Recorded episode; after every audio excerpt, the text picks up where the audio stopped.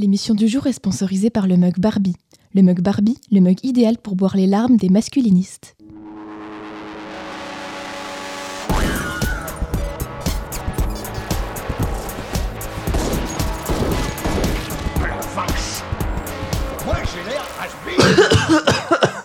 Bonjour à tous.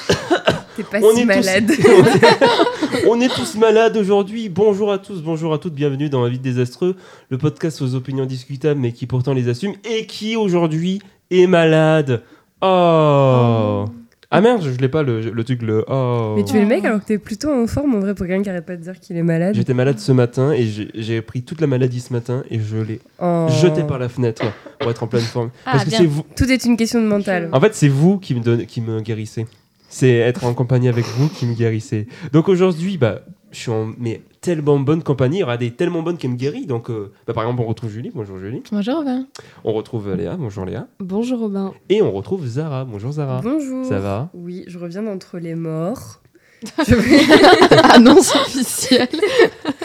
non, je pensais vraiment pas pouvoir venir, mais moi aussi, il faut croire que le cinéma guérit. Non, en fait, je me suis dit, je me suis pas tapé Killer of the Flower Moon pour rien. Il faut que ça serve à quelque chose. Donc, je me suis motivée spoil venir. déjà son avis sur le film. Et oui, donc comme vous avez pu l'entendre, nous allons faire notre épisode spécial Oscar, comme on l'avait fait l'année dernière. Il revient, il était très attendu. Avant de commencer, oui, euh, vos retours sur la spéciale César, on vous remercie. Vous avez été extrêmement nombreux déjà à, à participer, à écouter et à partager l'émission. Donc euh, vraiment, ça fait super plaisir. Et aussi, parmi toutes ces écoutes, il y a plein de nouvelles personnes. Euh, et ben on vous dit, on vous souhaite la bienvenue. On espère que l'émission vous plaira. Il y en a qui nous découvrent aussi à travers cette émission, parce que bon, j'imagine que je vais faire un petit peu de forcing sur les réseaux sociaux pour que les gens puissent l'écouter. Donc, euh, bah, on salue toutes les personnes qui nous découvrent à travers cet épisode.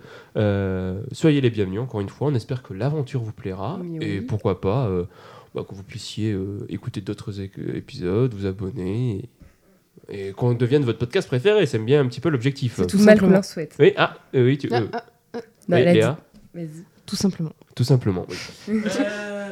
Ça lui vraiment le coup de. Ah oui, eh, vous auriez un mot à faire passer à nos, nos- vos auditeurs Bah merci. Ouais, euh, merci. de t'écouter. Euh, Bisous maman, bisous Gauthier. Oh, Ils sont pas si nouveaux que ça, eux. non mais bon. ouais, voilà. Ouais, voilà, on Ah leur les nouveaux, bravo, félicitations. Vous êtes, euh, vous, vous- c'est comme si vous goût- goûtiez un grand cru. voilà, c'est cata. Non, mais attendez, attendez. Ça, c'est juste parce qu'on est malade. En temps normal, on est vraiment beaucoup plus pertinent que ça. beaucoup plus fin. Beaucoup plus fin, oui, exactement. Les Césars, c'était comment les filles Rapidement? Eh ben, c'était euh, sympa. En vrai, bah, on, avait fait, on avait fait le visionnage ensemble, du coup, pour ceux qui ont vu la, La story. La, la story sur les réseaux. Et Ouais. donc, on a passé un bon moment. Mhm. Et moi, globalement, euh, en termes de. je suis plutôt contente de certains prix, euh, moins contente d'autres. Euh, Voilà. Mais moi, je passe un bon moment. Léa, Voilà. Julie? Ouais, moi j'étais très contente aussi, euh, globalement contente des prix et c'était très rigolo de voir ça ensemble. On pouvait réagir euh, Oui. à fond, applaudir, crier. Donc c'était assez fun. Et avoir du tea sur euh, certains participants. Oui. participantes. Nous n'allons rien révéler, mais bon, on a deux, trois petites théories, quoi, sur euh, le futur de certaines personnes. non, c'est Oui. pas. C'est pas très sympa. C'est pour ça qu'on va pas le révéler. Oui. Léa? Non, oui, pareil, c'était les premiers Césars que je regardais. Ah oui, et- c'est vrai. Ouais, et c'était très, Ah ouais. c'était vachement marrant. euh. Il y a eu des, des discours vraiment cool, Mm. euh, comme celui de Judith Godrèche. Et euh, bah pareil, en vrai, euh, c'est principalement mes coups de cœur qui ont eu les Césars, donc je suis très content. De toute façon, on fera un épisode recap dans deux semaines avec celui des Oscars, comme ça vous aurez un retour complet de, bah, Des deux palmarès. des On vous fera des- vos retours. Oui, pardon. Non, j'ai- énuméré des prix, des nominations. euh, Oui, c'est ça, te donner du grain à moudre. euh. principalement. Voilà. Vous pouvez, voilà, petit rappel, avant de commencer, vous pouvez toujours nous suivre sur nos réseaux sociaux, partager l'émission. Euh, faire une petite note, un petit 5 étoiles, euh, là comme ça. ça. Ça mange pas de pain, c'est gratuit, et pour nous, ça nous permet d'avoir peut-être une meilleure visibilité, en tout cas une meilleure note, surtout sur Spotify, on le rappelle. Et oui, les réseaux aussi, euh, on vous a demandé cette, cette fois encore, on vous a posé des questions sur, à votre avis, qui pourrait remporter telle et telle statuette. On y reviendra au cours de l'émission. Donc voilà, les réseaux sont aussi interactifs. Donc si vous voulez interagir avec nous, vous pouvez.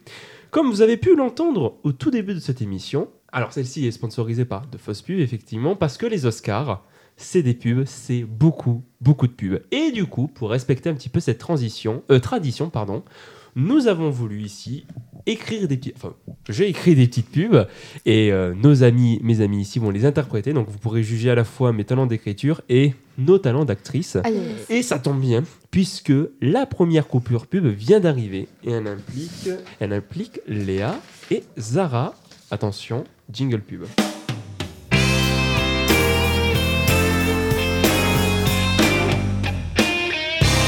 Bonjour ma belle, dis donc, tu as l'air en pleine forme.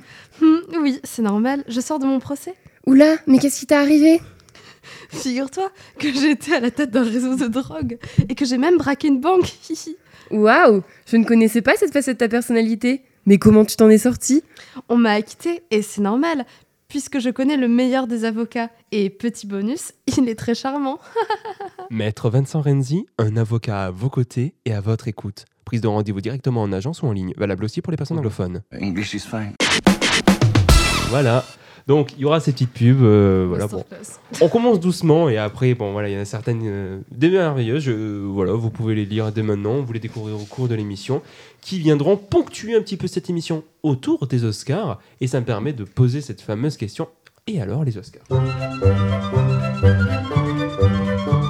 Georges, il faut que je vous parle. Que tu veux que je fasse? Je crois qu'on a à parler. Donc pour les Oscars, bah, ça va être la même manière de fonctionner pour euh, les Césars. On va venir catégorie par catégorie. Donc là, il y en a 21, euh, 20 pardon, catégories sur lesquelles nous allons revenir. Je vous pose du coup les questions sur euh, d'abord quel est l'Oscar que vous allez remettre et ensuite quel- à qui, enfin qui pensez-vous qui allait l'avoir? Euh, voilà et puis bon voilà. On commence par toi, euh, Zara. Tu vas nous lire pour la première catégorie meilleur son. Je te laisse. Euh, là, on va lire que les, les films. Parce que bon, il y a beaucoup de il y a temps. beaucoup de monde. Donc du coup, pour la catégorie meilleur Pour la son. catégorie meilleur son, sont nommés The Creator, Maestro, Mission Impossible, Dead Reckoning partie 1, euh, Oppenheimer et The Zone of Interest. Et donc je te pose cette première question. Tout d'abord, à qui remettrais-tu le prix Eh ben moi ce serait évidemment la zone d'intérêt parce Bien que sûr. je veux dire Mm. le principe du film repose sur euh, le hors-champ et qu'est-ce qui se passe en hors-champ? Et euh, c'est retranscrit par le son, ce qui donne son atmosphère euh, au film, ces bruits, euh, enfin ces cris imperceptibles qu'on entend, ces coups de feu, cette espèce de puis des fois une espèce de bruit blanc aussi, un Mm. bruit sourd de machinerie tout le temps.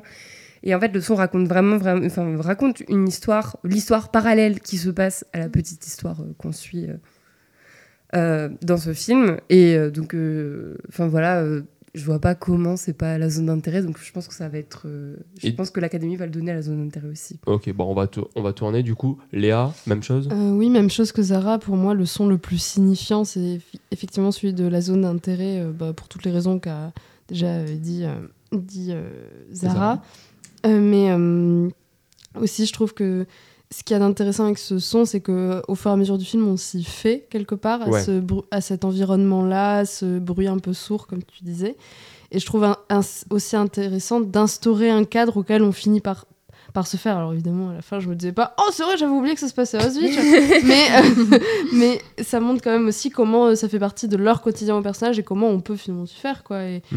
et euh, bon, moi je trouvais ça très cool. Et honnêtement, je pense qu'ils vont le remettre à la zone d'intérêt Ouais. parce que même si des films comme Maestro et Oppenheimer ont des scènes, des scènes sympas, avec du son qui est vraiment bien utilisé, la zone d'intérêt c'est tout au long du film. Quoi. Ouais. Donc, euh, Bah, du coup, Julie, j'imagine que. Bah, tout pareil, en fait, c'est difficile de pas répéter, mais tout ce que vous dites, euh, je suis Mm. tout à fait d'accord. Vraiment, l'usage du hors-champ, Mm. comment ça crée. En fait, j'ai l'impression que c'est une des idées les plus folles du film. Enfin, Oui. c'est vraiment de, de, de donner autant de pouvoir au son et de. Enfin, c'est vraiment le, le son d'un massacre qu'on voit pas, en fait. Mm. Et c'est assez fou d'avoir fait ça. Donc, oui, Donc pour les deux? Pour les deux. Ok. Mm. Pour ma part, alors, je trouve que Season of Interest est la meilleure utilisation du son. Néanmoins, quand je réfléchis un petit peu sur, la euh, le son, parce que du coup, là, j'ai vu tous les films, euh, celui qui m'a le plus impacté, bah, mine de rien, ça reste Oppenheimer. Alors, attention, je trouve, encore une fois, je trouve que The Season of Interest le mérite et c'est lui qui l'aura. Mais je trouve qu'Oppenheimer, en dehors des scènes de, de l'explosion, par exemple, je trouve que vraiment, il arrive à vraiment créer une ambiance à travers ses sons et comment il arrive à le manier avec la musique que je trouve vraiment impactante, je dirais pas jusqu'à là, mais en tout cas, moi ça m'a beaucoup marqué. Et de Oppenheimer, ce que je garde, c'est des images et du son et de la musique. Et du coup, bon, ça on en reparlera plus tard. Donc pour moi, ça serait Oppenheimer. Après, oui, c'est Season of Interest qui est clairement le meilleur, c'est mon second préféré ensuite en termes de son. Et là où j'aimerais revenir, c'est. euh, il me semble avoir vu une- un bout d'interview passer des gens qui sont occupés du son, à quel point ils ont mis des mois et des mois, si ce n'est des années, bon, peut-être des années, c'est peut-être trop, mais ils sont allés chercher des milliers de- d'extraits audio de, des années 40, justement, Mm. pour vraiment. Ils, ils ont fait un, un travail de recherche, mais immense.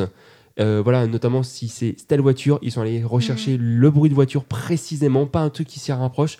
Ils sont allés faire un travail fou, euh, gargantuesque, pour donner. Ce, ce- tu parlais ce bruit sourd qui est constant. C'est ça aussi le- dans le film, c'est qu'il est constamment là. Le, le bruit ne nous quitte pas, sauf quand on quitte du coup Auschwitz. J'ai quand même Enfin- pris, genre, quand le film commence, là, t'as quand même cette longue minute où t'as Mm. rien à l'écran. Ah ouais, son. ouais. fou ça.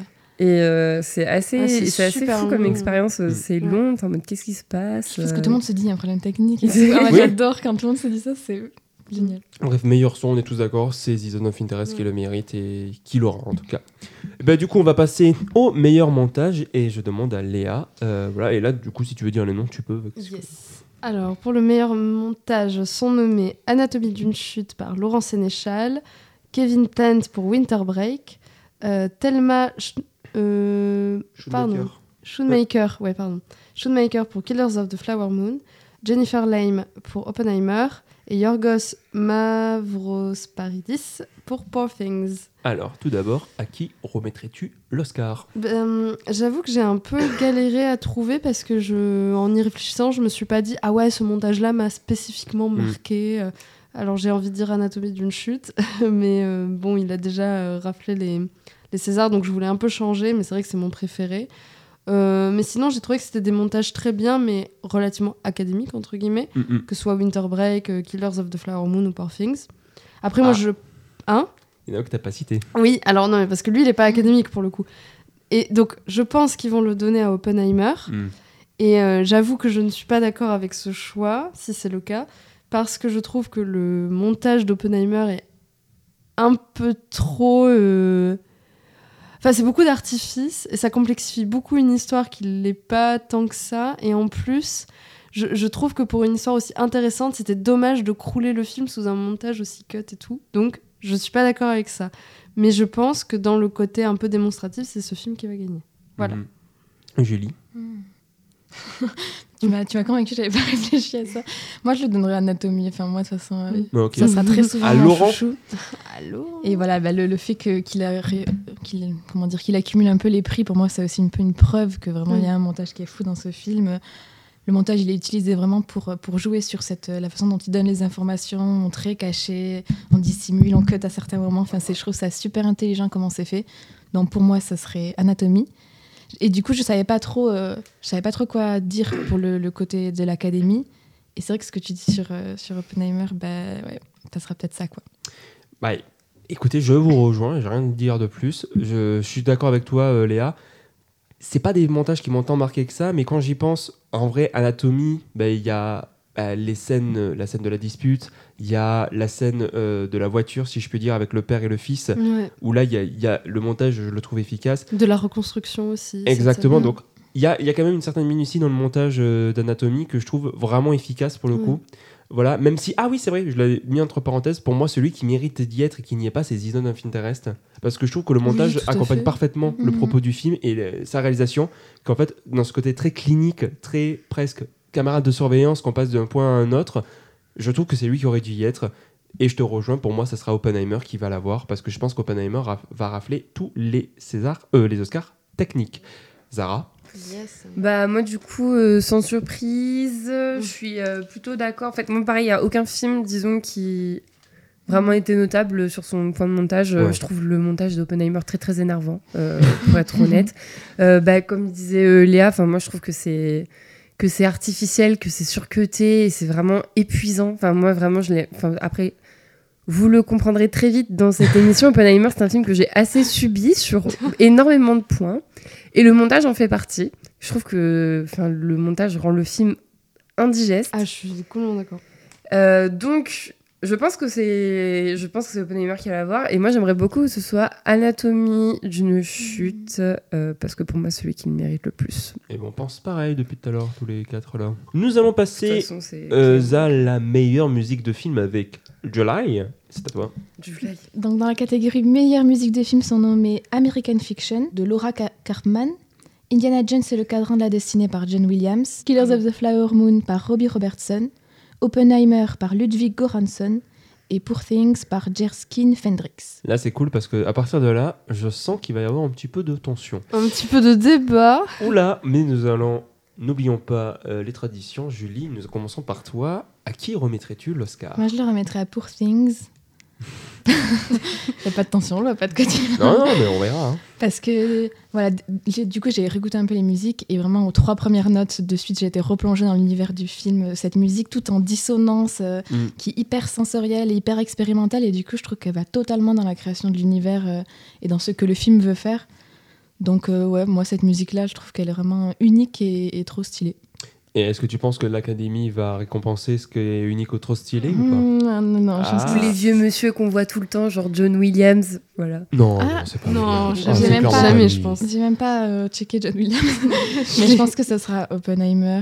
Je check. Déjà, j'ai découvert que une de leurs, des chansons est hyper méga populaire euh, sur Spotify. De quoi euh, De Oppenheimer ah, ouais, bah. ah, la musique qui est sur TikTok là. Voilà. Bah, euh, comment t'as pu, passer à côté Ça fait vraiment des mois que Je l'ai ah. beaucoup ah, entendu. D'accord. En fait, j'ai vu les chiffres, tu vois. Comment Je sais plus ce que c'est.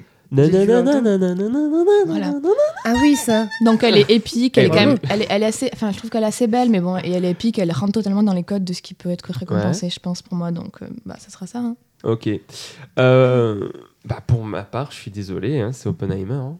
C'est vraiment, euh, je vous disais tout à l'heure, euh, dans les trucs qui marquent. Alors attention, je trouve que celle de Poor Things est vraiment superbe. Et même, je pense l'inverse de toi, je pense que c'est elle qui va être récompensée finalement. Ah. Mais je suis désolé, non seulement Oppenheimer, je la trouve vraiment super. Et alors, c'est à la fois une de ses qualités et une- un de ses défauts, c'est que vu qu'elle est constamment dans le film. Ah putain, oui. Voilà. Bon, voilà. Moi j'en pouvais plus en faisant, je disais mais éteignez la musique. Alors, du coup, je comprends totalement parce que elle est tout le temps là, mais en même temps, je me dis putain, c'est un sacré challenge de, de, de faire. Alors, c'est pas une musique de 3 C'est un heures. sacré challenge de faire une musique et de la mettre Non, en alors non, alors ça c'est faux. Alors c'est faux, il y en a pas est qu'une hyper seule. courte, dure genre 1 minute 30. Non, mais il n'y a pas qu'elle. Mais what the fuck, sérieusement, il n'y a pas qu'elle. Mais bref, moi je la trouve incroyable. Je trouve que vraiment la musique qu'a fait euh, Ludwig Göransson est fabuleuse et ça me fait penser énormément avec Babylone. Parce que Babylone, c'est comme l'année dernière, j'avais pas trouvé ça fou, mais alors la musique, je l'ai trouvée incroyable. Et ben là, c'est pareil. Pour moi, c'est Oppenheimer. Et alors, juste par contre, John Williams, ça m'énerve parce que John Williams, ça fait 4 ans qu'on nous dit qu'il fait sa dernière compo. Genre pour Star Wars, c'était sa dernière, puis ensuite il a fait The Mandalorian, puis ensuite il a fait The Fablemans. Là, il fait Indiana Jones, c'est censé être sa dernière. Et tu vas voir que l'année prochaine, vu qu'on est en train de ressortir toutes les sagas sur lesquelles il a travaillé, il va encore en composer une. Enfin bref. Il attend d'avoir un petit Oscar et après il va à la retraite. Ah bah oui, bah en plus, attends, je crois que c'est 54 Cette nominations. année, c'est la bonne. Non, mais attends, à aucun moment ça va être lui. Et American Fiction, je la trouve oubliable de fou. Zara, du coup, Euh, ben, moi, je pense que ça va être Poor Things.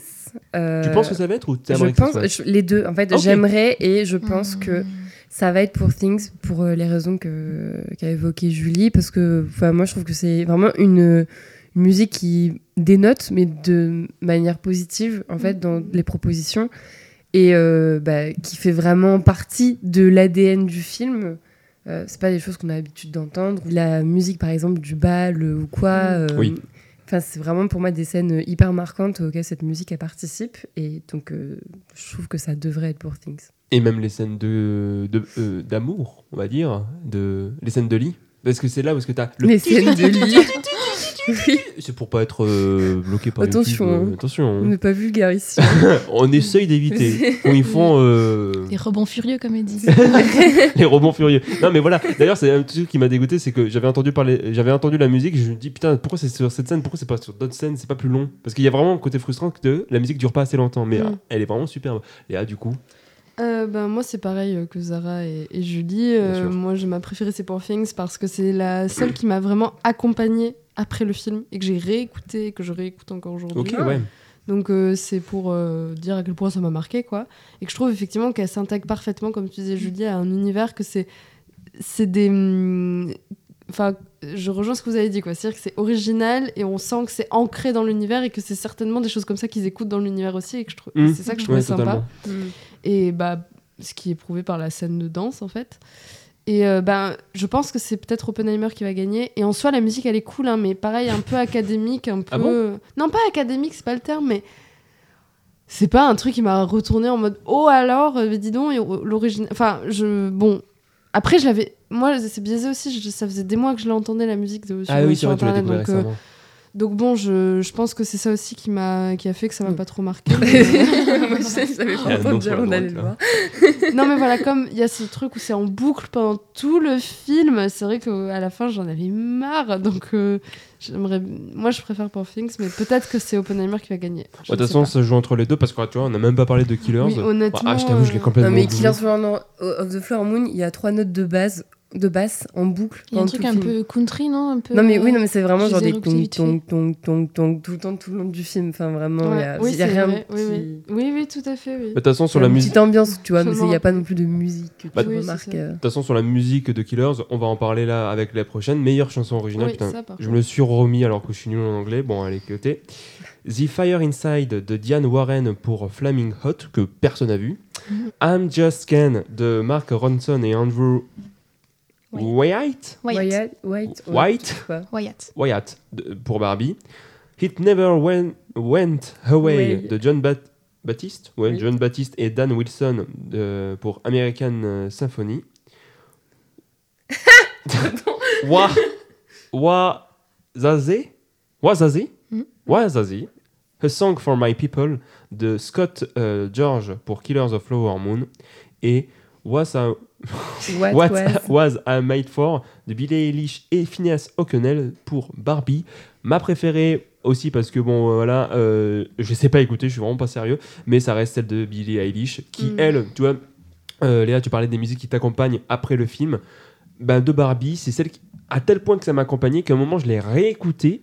Je me suis dit, ah putain, mais elle est trop bien cette chanson. Et j'avais oublié qu'elle était dans Barbie tellement, euh, tu vois, en fait, j'appréciais la, la- la musique pour Ouais. elle-même et pas Mhm. parce qu'elle était rattachée à un film que j'ai apprécié. Et du coup, quand je l'ai vu, et puis vu que j'ai fait un montage récemment sur Barbie, je me suis revu la scène et je la trouve la scène très belle. Enfin, je trouve que la musique est bien utilisée, je trouve que la musique est super belle, donc c'est ma préférée. J'espère que celle qu'il aura, ça peut se jouer avec I'm Just Ken, mais au vu des déclarations qu'a fait Ryan Gosling et au vu de ses réactions, je pense qu'ils voulaient voter pour lui et ils se sont, ils ont rétro-bédalé et finalement ils voteront pour Hailey- euh, Billie Eilish. À voir, mais euh, ouais, c'est soit celle-ci, soit Killers. Je sais pas trop qu'est-ce que vous en pensez. euh, euh, Julie, je te vois hocher la tête. Non, euh, bah, moi je pense que celle qui l'aura, ça sera, c'est celle de Billie Eilish. Ok, ouais. Parce que euh, bah, elle est hyper populaire, je crois qu'elle a déjà eu des, des prix et tout. euh. Bah, ça joue entre elle et Dua elle est pas généralement les musiques. Ouais. Et, et c'est vrai que je trouve que, c'est, que une très belle musique et enfin, je comprendrais tout à fait qu'elle gagne. Euh, moi, ma préférée du lot, euh, perso, c'est I'm Just Ken, c'est celle que j'écoute le plus. Mais c'est- c'est qui- celle qui me ferait vraiment plaisir qu'elle l'ait, ça serait Wazaze de Killers of the Flower Moon. Le fait que, que, bah, que ce soit une chanson vraiment qui est chantée par la tribu aux sages, qui soit vraiment un hommage nos histoires et à la tradition, que, que fait, ça- le fait que ça, ça- cette chanson qu'il est, pour moi, ça serait un super message. Dans mon monde idéal, ce serait le seul prix que le film ait. Voilà. Oh là là Moi, j'imagine, t'imagines un monde où il a que le prix pour la musique qui est changé par la tribu aux sages. Pour moi, ça serait un super message parce que c'est le truc que j'ai préféré dans le film, c'est et c'est le Mm. fait que pour moi, enfin, même ils n'ont pas assez de place dans le film. Mm. Et donc voilà, j'aimerais trop que ça soit ça Ta réponse est mieux que la mienne. Zara je me suis fait la même réflexion. Je me suis dit, putain, Julie est tellement plus de gauche que moi. Ouais, voilà. Parce que moi, je me suis dit que ça allait être euh, entre les. enfin, de toute façon, ça va être en- pour moi, ça va jouer entre les deux chansons Oui. du film Barbie. Ouais. Et j'aimerais. Moi, ma préférée, c'est I'm Just Ken. Je suis désolée. Mais parce que la musique est folle, le moment dans le film est fou. Oui, le clip est. Enfin, Euh, le clip, le. oui. le- Oui, l'hommage aussi aux vieilles comédies. Oui, non, mais enfin, Oui, non, non. toute cinéphilie à part, hein, c'est vraiment juste. euh, Le juste- plaisir. Oui, juste, moi, je- enfin, au moment où il y a cette scène, j'avais vraiment un sourire de fou, tu vois, j'étais en mode waouh, mais c'est dingue ce qui est en train de se passer à l'écran. Enfin, c'est vraiment une euh, scène que j'ai surkiffé. Et puis, euh, la chanson a trop bien marché, enfin, ça a été repris euh, partout, il y a eu des parodies, etc.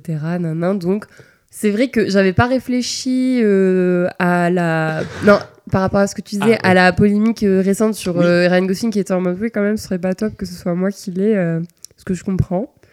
Mais euh, moi, je pense qu'il y a un monde où c'est lui qui l'a quand même. Sachant que j'ai oublié de le préciser, euh, à la suite de son prix, je sais plus si c'était au Golden Globes ou euh, je sais plus où il a fait la tête euh, en mode bah, what the fuck, tout c'est moi. C'est pas les Euh, Gold- Oui, c'est les Golden Globes, il me Ouais, il me semble- je, je sais plus.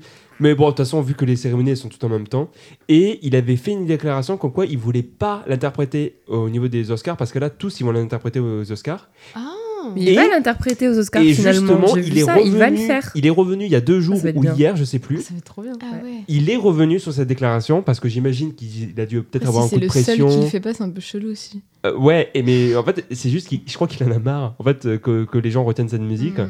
Du coup, vous êtes des nuls. Mais euh, du coup, ouais, il, va re- il est revenu sur cette décision et il va finalement l'interpréter sur scène, même si il avait dit qu'il le ferait pas. Mais il a mis quand même beaucoup de temps avant de revenir sur cette décision. Léa, du coup. Euh, bah, moi, c'est un peu pareil que Julie, je dirais. C'est-à-dire que moi, j'étais assez marquée par What Was I Made For à la base et par. Oui, oui, je vais rejoindre après.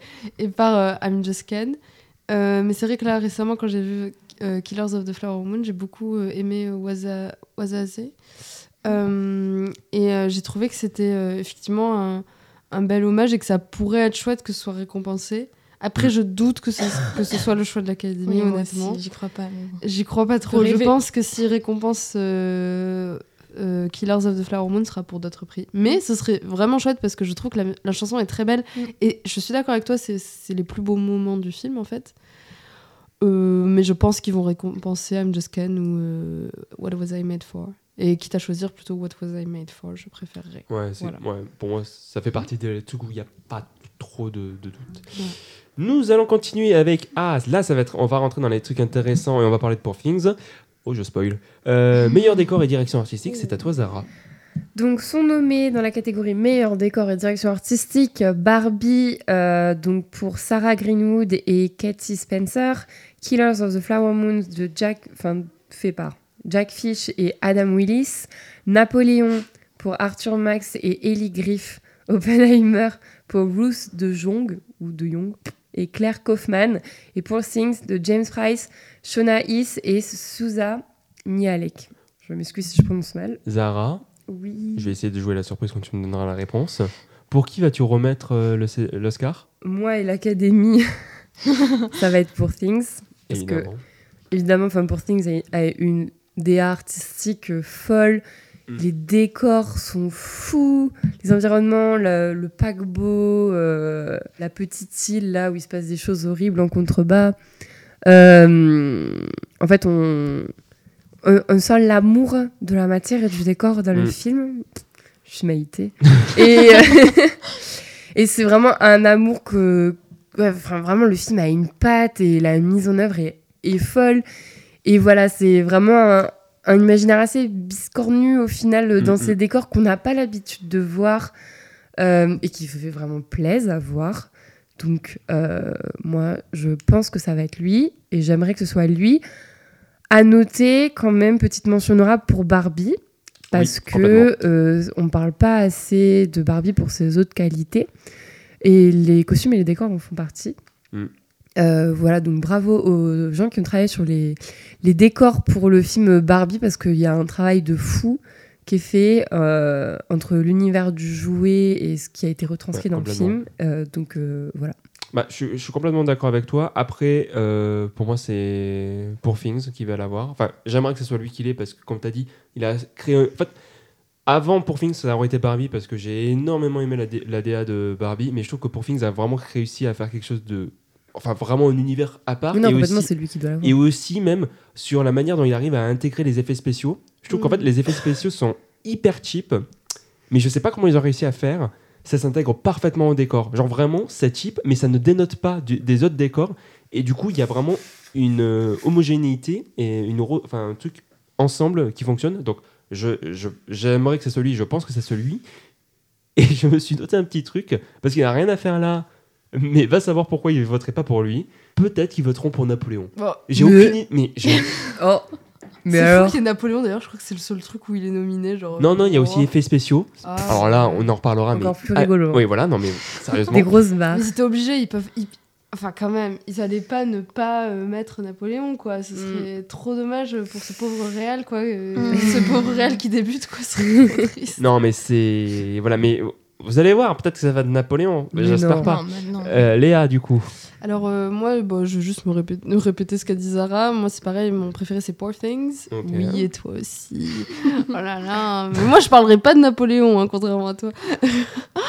Euh, ouais, donc moi, c'est pour moi, c'est Poor Things parce que je trouve que l'inventivité et l'originalité de l'ADA sont incroyables. J'étais trop, trop, trop heureuse de voir un film comme ça. euh, euh, voilà, et de, de voir autant de soins apportés euh, effectivement au décor et bon, à l'ADA de manière générale. J'ai vu là il y a deux jours un truc comme ça, un, un mini, euh, un mini euh, Making of making of avec euh, où on voit comment sont faits les décors. Et c'est vraiment beaucoup d'effets pratiques en fait. Ouais. et beaucoup de trucs plateaux. Et c'est Mm. tellement joli. Même en fait tout le soin qu'ils ont apporté dans des scènes où tout est tourné en noir et blanc enfin et où finalement on voit pas très bien les couleurs. Mais enfin, ça se voit qu'il y a tout un univers. Il y a des trucs qui visiblement ont pas été si filmés que ça. Mais ils ont créé tout tout un univers incroyable et je suis vraiment j'étais ravie. Mais pareil je quand même je fais une mention spéciale pour Barbie parce qu'aussi euh, il y a des choses qui rappellent vraiment des, des, bah, des jouets qu'on a eu en fait. Euh, et toute cette façon de recréer les, les, les maisons Barbie les, les voitures Barbie qui s'ouvrent euh, enfin je sais pas comment expliquer là mais les trucs qui s'ouvrent sur le devant là comme ça Euh, c'était tellement tellement chouette à voir et tellement ça a dû être tellement chouette à recréer juste pour la pénurie de roses Oui. qu'ils ont créé dans le monde, bah franchement, euh, bien. Mais je pense que c'est Poor Things qui l'aura. Mais euh, je. La plage en plastique aussi. Ça La Ouais. plage en plastique. Les- la mer, etc. Oui. non, non, Bah, en fait, c'est ça. Sur la le mer, côté inventivité, Ah oui, cré- je voulais dire les vagues, pardon. sur le côté inventivité et créativité, c'est vraiment Things. Mais sur le côté reproduction de choses et adaptation, on va dire, Dans l'univers, ouais. c'est Barbie. Mais euh, je pense que c'est Things qui gagnera et c'est amplement mérité, vraiment Mm, mm, mm. incroyable. Julie. Tout pareil. Allez Non, mais oui, bah oui, tout pareil, quoi. Pour Things, clairement, c'est trop stylé. et- J'aime pas dire, vous avez tout dit. Non, mais en plus, voilà, le fait que toute l'histoire se structure comme une sorte de voyage initiatique, du coup, ça nous permet de voir euh, une sorte de diversité, une richesse dans les décors, plein de, de trucs super différents. Tout est comme une sorte de mélange entre des trucs réels référencés, une sorte d'imaginaire euh, assez fou. Toi, tu disais euh, cheap, et moi, j'aurais dit un peu kitsch plutôt. J'ai Euh, oui, oui, plutôt, t'as raison, c'est kitsch, exactement. Et du coup, enfin, je trouve ça trop génial comment il mélange ces formes un peu cheloues. C'est beau, mais c'est toujours un peu bizarre. Il y a des couleurs folles. Il y a cette espèce de kitsch qui nous, qui Mm. nous saute aux yeux. Enfin, je trouve ça fou de pouvoir faire ça. Et ouais, j'ai trop Ouais. envie qu'il l'ait, quoi. Bah, moi, sur certains aspects, ça m'a fait penser à un de mes films préférés, euh, Annette. Mhm. Alors, c'est évidemment pas du tout le Ah même bah. film, mais, mais ça m'y a fait penser dans la manière dont ça traite les choses comme un vois, ouais. vrai théâtre et où ça n'a pas peur de montrer, oui, c'est du cinéma ce qu'on fait. Mm, mm. Et j'aime beaucoup cette, cette façon d'assumer les choses. Revendique un Ça factice, un peu. Oui, le- et ça, ouais, vieillit super bien les films comme ça. Donc, euh, Mm, mm. Et c'est un des rares films où j'ai pas été frustrée de me dire ah ils auraient pu aller encore plus loin. Là je me suis dit non franchement j'ai vu tout ce que je voulais, Ouais. magnifique, merci. Ouais, t'as- t'as- t'as Marc qui nous avait dit ça. et je crois que c'est le premier du groupe à aller voir, euh, avoir vu Poor Things. Il avait dit c'est vraiment Annette, mais euh, avec une autre dimension. Et c'est Ouais. vrai, il y a vraiment beaucoup de parallèles à faire avec Annette. Mm. Mais qu'entends-je? Elle serait encore ce fameux jingle? C'est l'heure de la seconde pub qui va impliquer Julie et Léa, je crois. Eh ben, je, je vous laisse euh, voilà, vous imprégner du texte et ensuite le jouer quand vous êtes prête.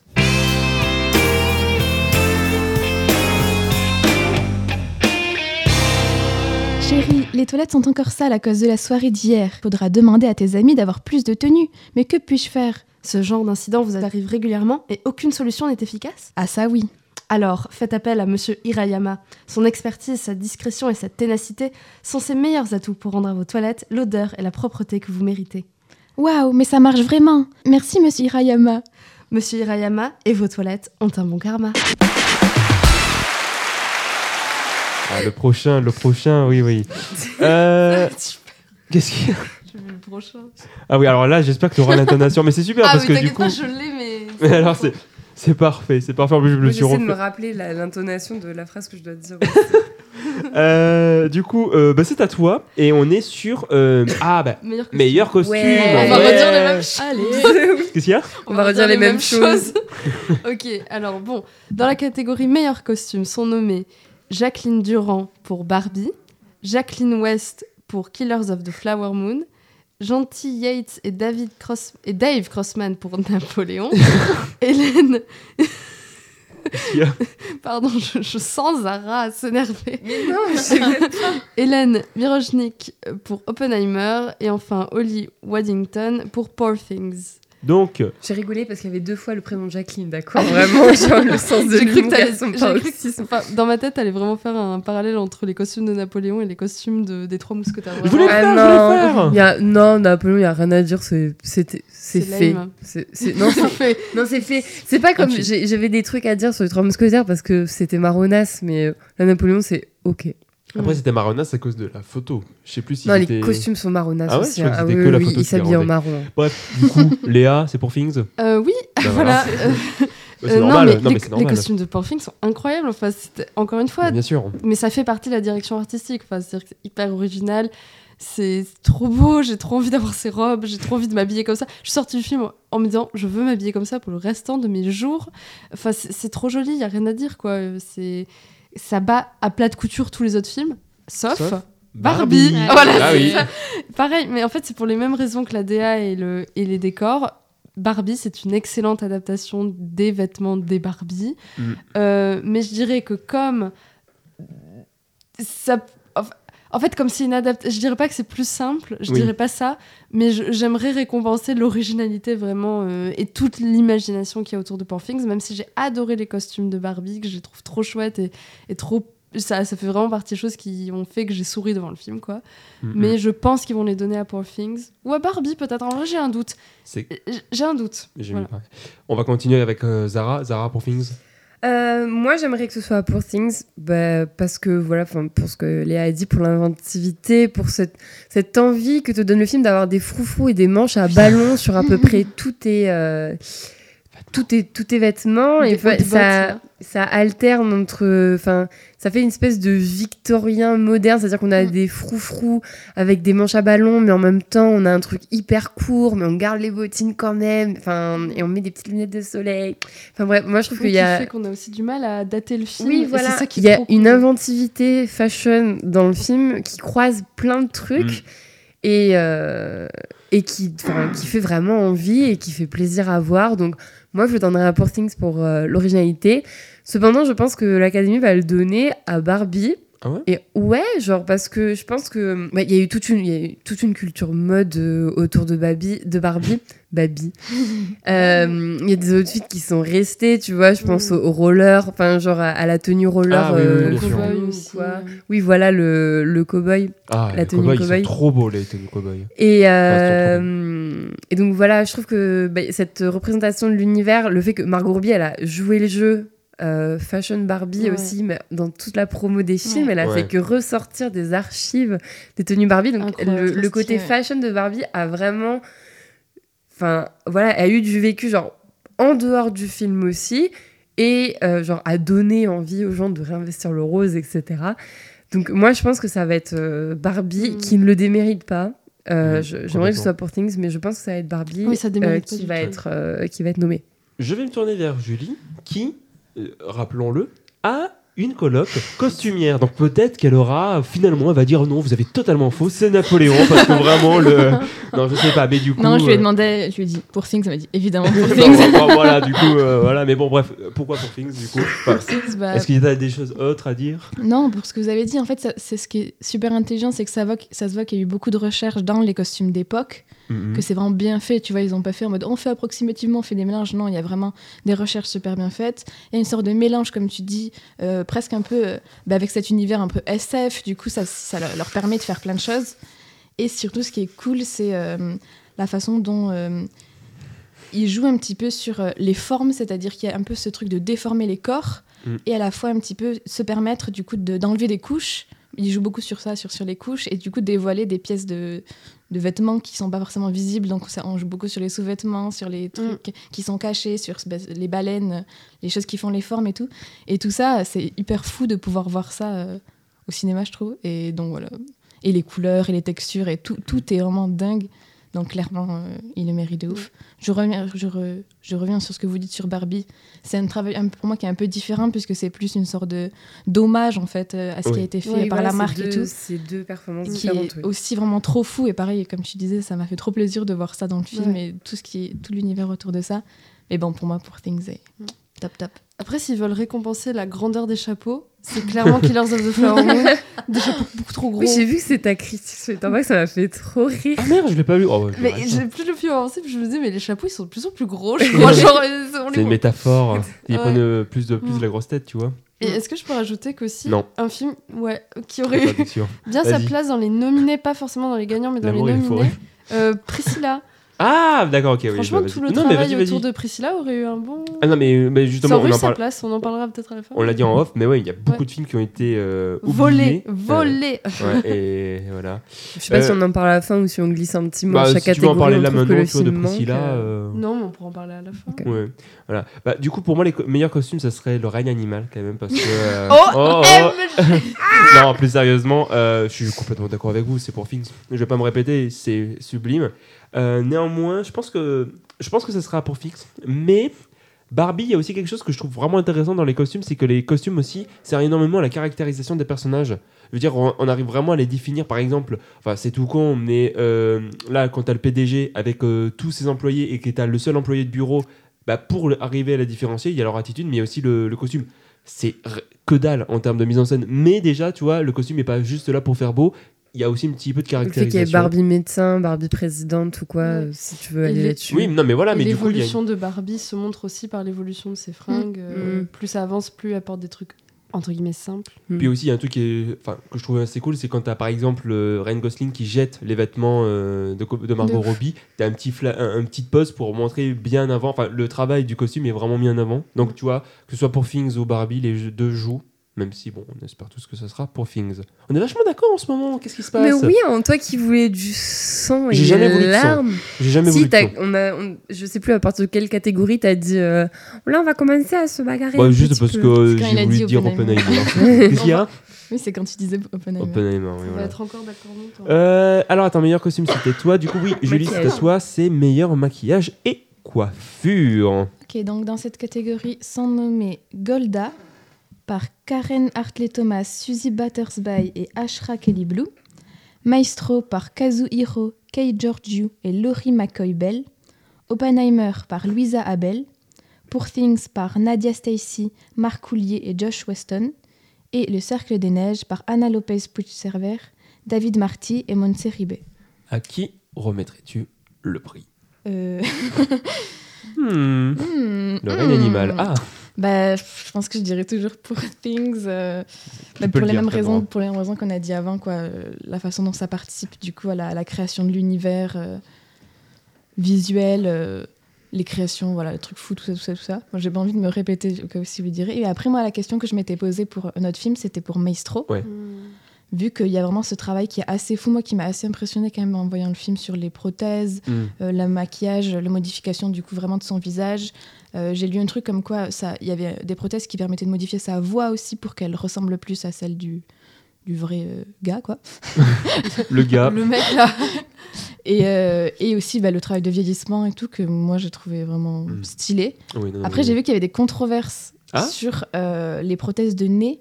Le fait qu'il joue un personnage qui est juif alors que lui n'est pas juif et que du Ah. coup ils aient fait une Mm. prothèse de nez qui est codée par rapport aux personnes juives, tout ça. Il y a eu des controverses par rapport à ça. Donc je sais pas s'il faut ça va aller en la, en la défaveur du film, le fait qu'il y ait eu ces, ces Ah oui. controverses-là. Voilà. Ok. Bah, en vrai, je te rejoins. Pour Things, euh, bah, c'est surtout le maquillage de euh, William Dafoe. qui est sur son Frankenstein. euh, Enfin, il joue pas vraiment Frankenstein, mais c'est totalement l'inspiration. Enfin, je le trouve incroyable, vraiment. Enfin, de, de tous les films, euh, bon, j'ai pas vu Golda, qui l'a vu, personne, euh, mais de, de- des films que j'ai vus, c'est le maquillage qui me marque le plus parce qu'il est ultra iconique, et même les coiffures des autres. Après, par contre, je pense que malgré tout, ça sera Mhm. quand même euh, Maestro. Alors, j'avais hum, vu, mais sans plus euh, la, la polémique. Est-ce que Mhm. ça va empêcher les Oscars de, le- de lui remettre? Mais pour moi, ça sera euh, Maestro à qui vont le remettre. L'équipe de vous de prendre la parole. Bah, je sais pas, euh, ok. Oh. Même ça m'étonne que vous parliez de, ma- de Maestro parce qu'en fait, vous en parlez pour, euh, pour ce qui est vieillissement du coup. Euh, oui, oui, oui. Ouais. Et aussi les puis pour prothèses les- pour, euh, ouais. pour, pour qu'il ressemble en fait à euh, du coup Après, Bernstein. sur ce que l'Académie va remettre, parce que nous, on. Ouais, ouais. on Non, mais oui, je sais, mais euh, enfin, Ah ouais. Moi, comme ça m'a pas. euh, j'ai tellement pas. Mais ce film, je l'ai pas calculé, j'ai l'impression. Après, c'est euh, le truc, les académies, les trucs de vieillissement, les prothèses, ils adorent ça. Ouais, en fait, ça dépend ce que tu récompenses, encore une fois. Est-ce que tu récompenses des qualités techniques vraiment ou est-ce Mm. que tu. Ouais. Bah, quand tu vois leurs anciennes récompenses, c'est surtout ça c'est euh, Les Heures Sombres avec, euh, putain, comment il s'appelle Gary Oldman qui joue Churchill. Ouais. C'est Mm. The Whale l'année dernière avec euh, les tas de prothèses Oui, qu'il a. C'est eu. vrai que j'ai complètement oublié que c'est C'est- c'est Zoé qui a eu l'an dernier, ouais. Je sais pas, je sais plus qu'est-ce que c'était, mais c'est quasiment dis- que de à la que tu me prothèse. dis maquillage. Comment euh, Quand on parle de maquillage, euh, euh, maquillage et coiffure, je pense au côté esthétique, je pense Mmh. jamais aux prothèses, etc. Mmh. nanana. donc c'est vrai que j'y ai pas du tout pensé. Euh, et bah du coup, bah pourquoi pas pour Things, même si euh, ça m'a, à part euh, pour euh, le rôle du docteur Baxter, enfin pour Mhm. ce que tu disais pour le maquillage qui était fait sur euh, William Dafoe, à part ça, je vois pas euh, qu'est-ce qui dans le film aurait pu marquer. la coiffure des Maston. Ouais, les- moi j'aurais dit les Ouais, ouais, mais enfin, je sais pas. Genre, en fait, moi, j'ai l'impression que c'est peut-être trop discret pour moi. Genre, il y a rien qui s'est vraiment. euh, qui est Ouais, vraiment sorti du lot. Je me suis posé la question de pourquoi il y a le cercle des neiges. Ah ouais, alors là aussi je comprends. pas. Euh, Est-ce que c'est pour le maquillage euh, en mode la détérioration des personnes, tu vois, genre le fait que Ah, peut-être. Moi je l'ai pas vu du coup. le maquillage en mode cadavre, tu vois, est-ce que c'est ça qui récompense? Surtout qu'il appuie assez peu sur ça parce que c'est pas du tout ce sur quoi il s'intéresse. Donc non, je, non, je comprends pas trop euh, pourquoi il a. C'est peut-être pour ça. Ouais. Enfin bref, voilà, pourquoi pas pour Things? J'avoue que j'ai pas un avis euh, tranché sur la question. Et à ton avis, l'Académie? Ah, d'accord. C'est Académie et ton envie, c'est pour Things? Ouais, je- j'ai vraiment pas de. Y a rien qui. Et Oppenheimer, t'en penses quoi des maquillages d'Oppenheimer? Les cheveux blancs de Kylian Murphy à la fin, tu Attends, trouves mais ça c'est pas assez impressionnant? Comment Ah oui, mais c'est vrai. Non, Il y a Oppenheimer, ils l'ont mis pour, euh, ils l'ont mis pour Robert blague, Downey Jr., je euh, pense. Quoi C'est peut-être pour Robert Downey Ah, le- oui. pour Parce Robert qu'ils ont mis des Downey Jr. lunettes C'est Oui, l'inverse mais- c'est l'inverse de rendre les meufs jolies là, C'est dans, le- les, euh, dans, les, dans les comédies romantiques. sais. Ils ont mis les lunettes, voilà, c'est bon. Mais je pense que c'est Transformation. la seule transformation entre guillemets que je vois dans le film Si, qui ils pourrait ont fait des justifier cheveux blancs aussi. Non mais, tel prix. non, mais il y a un tu effet vois. comme quoi euh, qu'ils l'ont rajeuni là, que moi je trouve qui est horrible. Kylian pas Murphy rajeuni. Euh, Murphy, Ah, Ah c'est bon vrai qu'il a, il a 40 Ils ans, en mais mode- il est à a l'université, tout oui. lisse. Ça là, c'est trop Ah oui, ça, j'ai trouvé que c'est trop mal fait Ouais, dans le film. On essaie de me faire croire qu'il était étudiant. J'étais en mode non, tu, tu as 40 balais. arrête, À la limite, c'est peut-être parce que l'acteur qui joue un, euh, Einstein lui ressemble. Je leur dis, oh putain, la moustache d'Einstein, euh, les cheveux, c'est lui. mais bon, Gris. non, mais bon, vraiment, qu'est-ce que fou là Ouais, Ouais, Du coup, euh, Bah, parce qu'il fallait bien le mettre dans tous les, euh, dans tous les trucs. Oui, parce que sinon, ça allait être Euh, pour Things ou Barbie. Et euh, là, ça non. Ouais. Bah oui, surtout que dans Meilleur maquillage et coiffure, ils ont pas mis Barbie, ce qui aurait été... Ouais, ça, ça m'a étonné. Ah, j'en avais aussi un autre, je vous le dirai après. Mais attends, vas-y, continue. Euh, bah moi, je- ouais, j'hésite un peu entre. Alors moi, j'ai beaucoup aimé Poor Things, j'ai beaucoup aimé les. Euh, Donnant, Euh, j'ai beaucoup aimé les- la coiffure d'Emma Stone, ça m'a rendu zinzin ces cheveux là. Euh, en fait, j'ai trouvé que ça bougeait avec elle tout le temps. Euh. C'est aussi un. enfin, je trouve aussi que. On en reparlera plus tard, mais Mhm. ce qu'a fait Emma Stone avec ses cheveux, la manière dont elle bouge avec, je trouve qu'elle s'est vraiment approprié à la fois son costume et son Mhm. maquillage et ses- sa, sa perruque. Et j'ai trouvé ça super. Et quand le maquillage qu'ils lui ont fait, on dit, elle ressemble un peu à une alien des fois. Enfin, elle est vraiment, euh, ça la transforme quoi, je trouve. Donc c'est, j'ai vraiment adoré ce qu'ils ont fait avec, euh, bah, avec ses cheveux et avec effectivement le maquillage de, enfin les prothèses et tout de Willem Dafoe. Je trouvais que ça, ça marchait très très bien. Après oui, je pense qu'ils récompenseront Maestro. Personnellement, je trouvais, enfin j'ai, trouvé ça, je me suis dit, ah oui tiens c'est, c'est vrai que c'est Bradley Cooper, on le reconnaît Mhm. pas. Enfin on le Ouais. reconnaît Ouais, mais ouais, de ouf. Non, sans mais plus. Donc j'ai trouvé ça bien fait et je pense que ça mérite d'être récompensé de la manière euh, parce que bah, vu le temps qui passe, je Mm. pense que ça a dû être pas mal de travail et je trouve que ça le fait quoi. C'est pas euh, OMG, on les on sent pas les prothèses, je trouve. Alors euh, effectivement, je sais pas ce qu'il en est pour cette euh, Mm. Pour la polémique, je sais pas à quel point aussi est-ce qu'ils ont fait des prothèses sur tout son son visage parce que Ouais. si c'est surtout le visage, bon, j'en- sais rien. Mais en tout cas, euh, effectivement, euh, si c'est euh, pour la performance technique, je pense que ce sera Maestro. Juste avant de continuer, c'est vrai, je l'avais noté et j'aimerais avoir votre avis. Est-ce qu'il y en a ici qui ont vu les Gardiens de la Galaxie 3 Non. Ah bon, du coup, vous pourrez pas dire, mais il y a un passage, un moment où tu as plein d'humains qui sont. euh, Enfin, c'est des animaux anthropomorphiés. Non, euh, enfin, à l'apparence humaine, comme on dit, c'est anthropomorphié, c'est ça, non Ouais, ouais. Anthropomorphe Anthropomorphe. Il y a un travail, mais c'est hallucinant. Je crois que le film a fait péter le nombre de prothèses qu'il y a sur un film. Je trouve que pour à l'ère du tout numérique, encore plus chez Marvel, le fait de vouloir avoir quelque chose d'aussi pratique, surtout qu'en plus, euh, vraiment dans le film, tu as beaucoup de pratiques au niveau du maquillage et au niveau des, des, enfin, du maquillage, des coiffures. Je trouve ça vraiment, vraiment dommage que les Gardiens de la Galaxie 3 ne soient pas nommés. Parce que honnêtement, je trouve que sur, en termes de blockbuster, c'est probablement le meilleur blockbuster en termes de maquillage qu'on a eu ces dernières années. Mmh. Je vous laisserai peut-être regarder quelques images euh, du film. Vraiment, le travail, encore une fois, du, du maquillage des Gardiens 3 est fabuleuse. Nous allons passer à la meilleure photographie. Donc, sont nommés Edward euh, Lashman pour El Condé, Rodrigo non, Prieto pour Killers of the Flower Moon, Mandy Walker pour Maestro, Oite Van Oytema pour Oppenheimer et Robbie Ryan pour Poor Things. Vous, on l'a dit en off, c'est la photographie qui me marque le plus. Bon, j'ai pas vu le Condé. Euh, je trouve que le noir et blanc est absolument sublime au tout début. Et ensuite, l'utilisation de la couleur est vraiment très belle. Pour moi, mon préféré, c'est Maestro. Et je pense que l'Académie va le remettre à Maestro. Parce que voilà, les 40 minutes de noir et blanc qu'on a au tout début, c'est sublime. Parce qu'il y a d'autres films qui font du noir et blanc. T'as Poor Things et, My- Oppenheimer. Mais je trouve que dans Poor Things, ça, enfin, ça enlève quelque chose au film. Je trouve pas que le, je trouve pas que le, il est super bien amené. Et alors, par contre, dans Oppenheimer, c'est juste un effet de style. Là où vraiment dans Maestro, enfin, je sais pas si ça raconte quelque chose, mais en tout cas, c'est hyper bien composé. L'image, euh, la lumière est hyper bien composée dans Maestro. Et donc, je trouve ça vraiment trop beau. Et même la, la photo en couleur, dès qu'on passe en couleur, je trouve qu'il y a vraiment quelque chose de très très beau. Donc, euh, je sais pas ce que vous en pensez, euh, Léa, par exemple. Euh, ben, je suis plutôt d'accord, même si je suis un peu en désaccord sur Poor Things. Euh, moi, j'ai adoré la photo de. Mais en fait, moi, vraiment, Poor Things, franchement, j'ai aucune objectivité. hein. J'ai j'ai vraiment adoré esthétiquement ce que le film racontait et j'ai beaucoup, beaucoup aimé la photo aussi. Et j'ai trouvé qu'elle accompagnait super bien bah, les décors, les costumes, tout. Euh, donc, moi, j'ai beaucoup aimé. Après, je, effectivement, je reconnais que Maestro avait une, une très belle photo aussi et qu'il y a de très jolies scènes et des- il y a des scènes qui m'ont vraiment marqué dans ses couleurs. Euh, Je pense notamment à un moment à, à l'interview du, du personnage principal quand il, est, il a son petit pull blanc qu'il est à l'extérieur. Quand il est vieux Mmh. Ouais, quand il, est, quand il commence à vieillir. Ouais, j'ai bien aimé. Il y a, il y a des... Enfin, c'est pas une interview, ils sont en train d'écrire sa bio, je crois. Et euh, il y a des scènes comme ça que je trouve Ah, oui, vraiment oui. assez jolies. Euh, J'essaie de passer un peu parce que je... pour, la, pour, pour les récompenses de l'Académie, je sais pas trop. Oppenheimer, je pense pas parce que c'est vrai que la photo d'Oppenheimer est bien, mais je trouve pas qu'elle se démarque spécialement euh, comparée à d'autres, même s'il y a des scènes qui sont très réussies. Mhm. Je me suis demandé s'ils allaient pas récompenser Killers of the Flower Moon en fait. Parce que le. bah, ah non, mais alors. bah, en fait, le truc, c'est que la- la- la- l'image est très académique. Elle est très propre, tout va bien. Et je sais pas si c'est pas un truc qui pourrait être récompensé comme. euh, voilà, c'est. c'est- je- Bon, allez, je sais pas. En fait, mais pour- Il a bien suivi les règles. non, mais je sais- en fait, j'ai jamais regardé les Oscars. Je sais pas vraiment quelles sont leurs façons de récompenser. Est-ce qu'ils récompensent plutôt des trucs originaux ou, ou plus académiques? Je sais pas.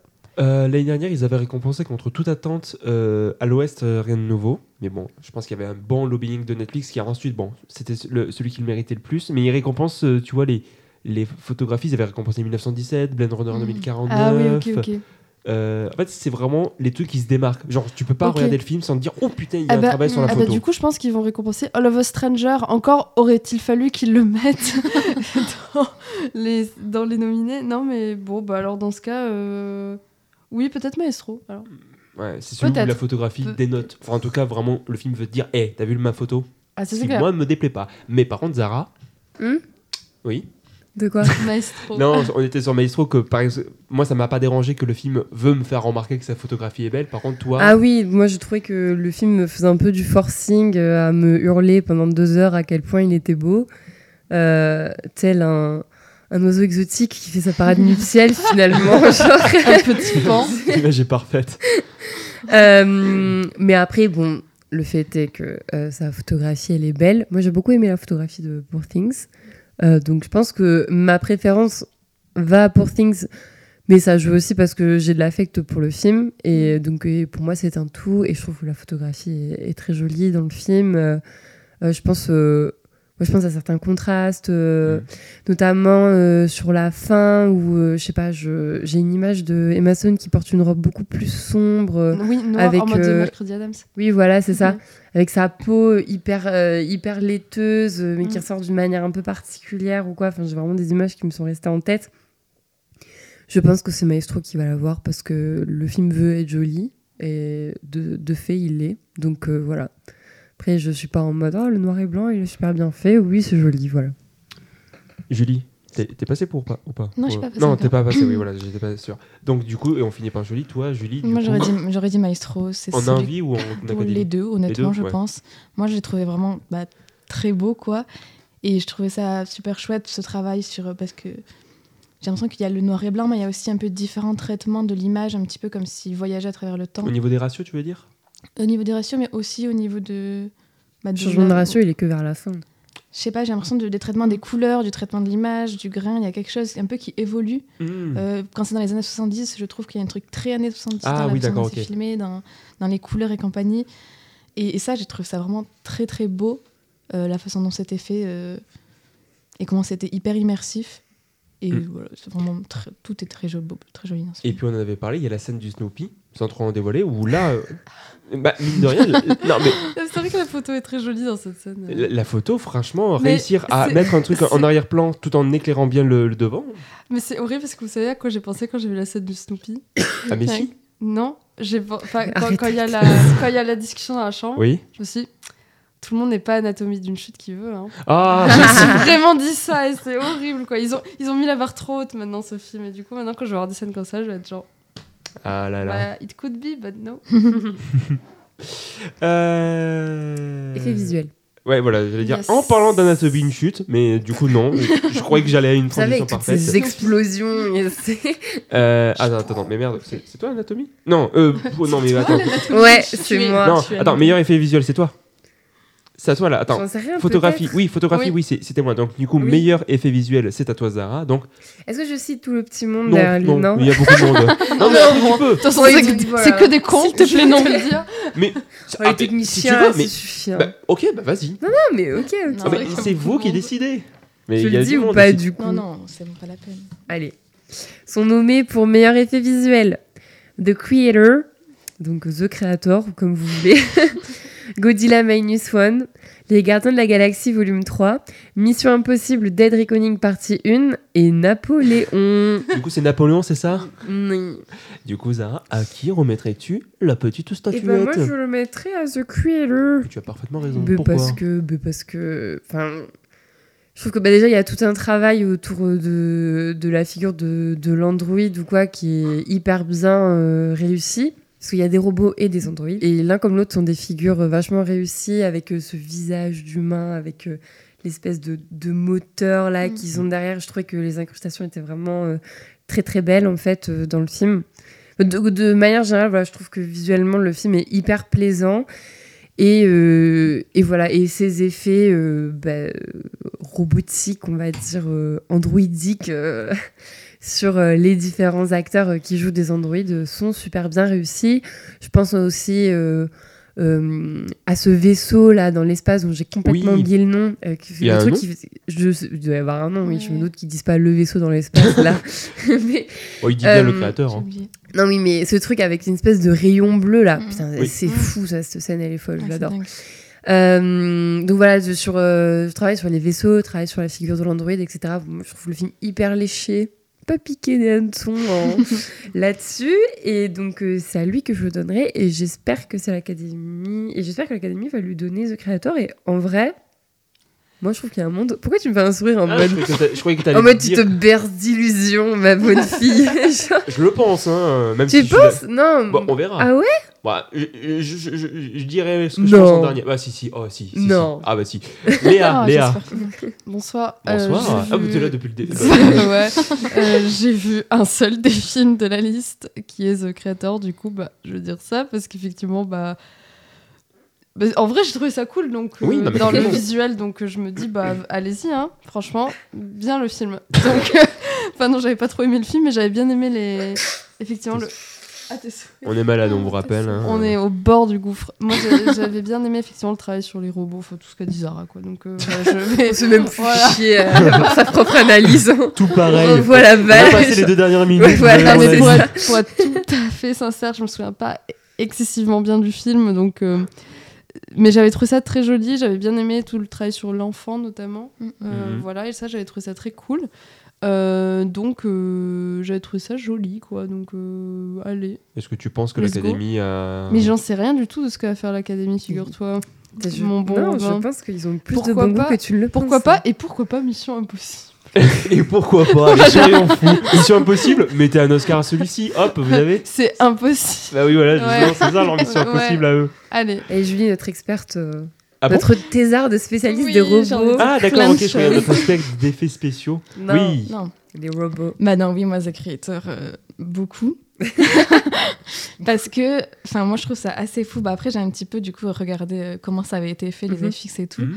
Et, enfin, déjà, Gareth Edwards, lui, il vient, donc le réal vient du monde des effets spéciaux. Mhm. Et je trouve que c'est fou ce qu'il a fait, en fait, parce qu'il a vraiment euh, fait. Pourquoi tu me pointes du doigt? Non, parce que t'as parfaitement raison.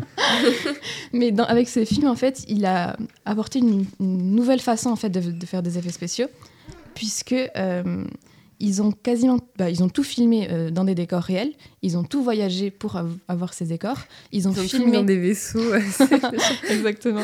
Non, mais ils ont fait toutes les images. euh, du coup, ils ont filmé plein de moments naturels avec euh, du coup euh, les gens dans la rue, des, des gens pas du tout professionnels. Ils ont filmé et par la suite, ils ont fait les effets. Ah. Alors que d'habitude, tout est prévu à l'avance, les décors sont construits, Mm.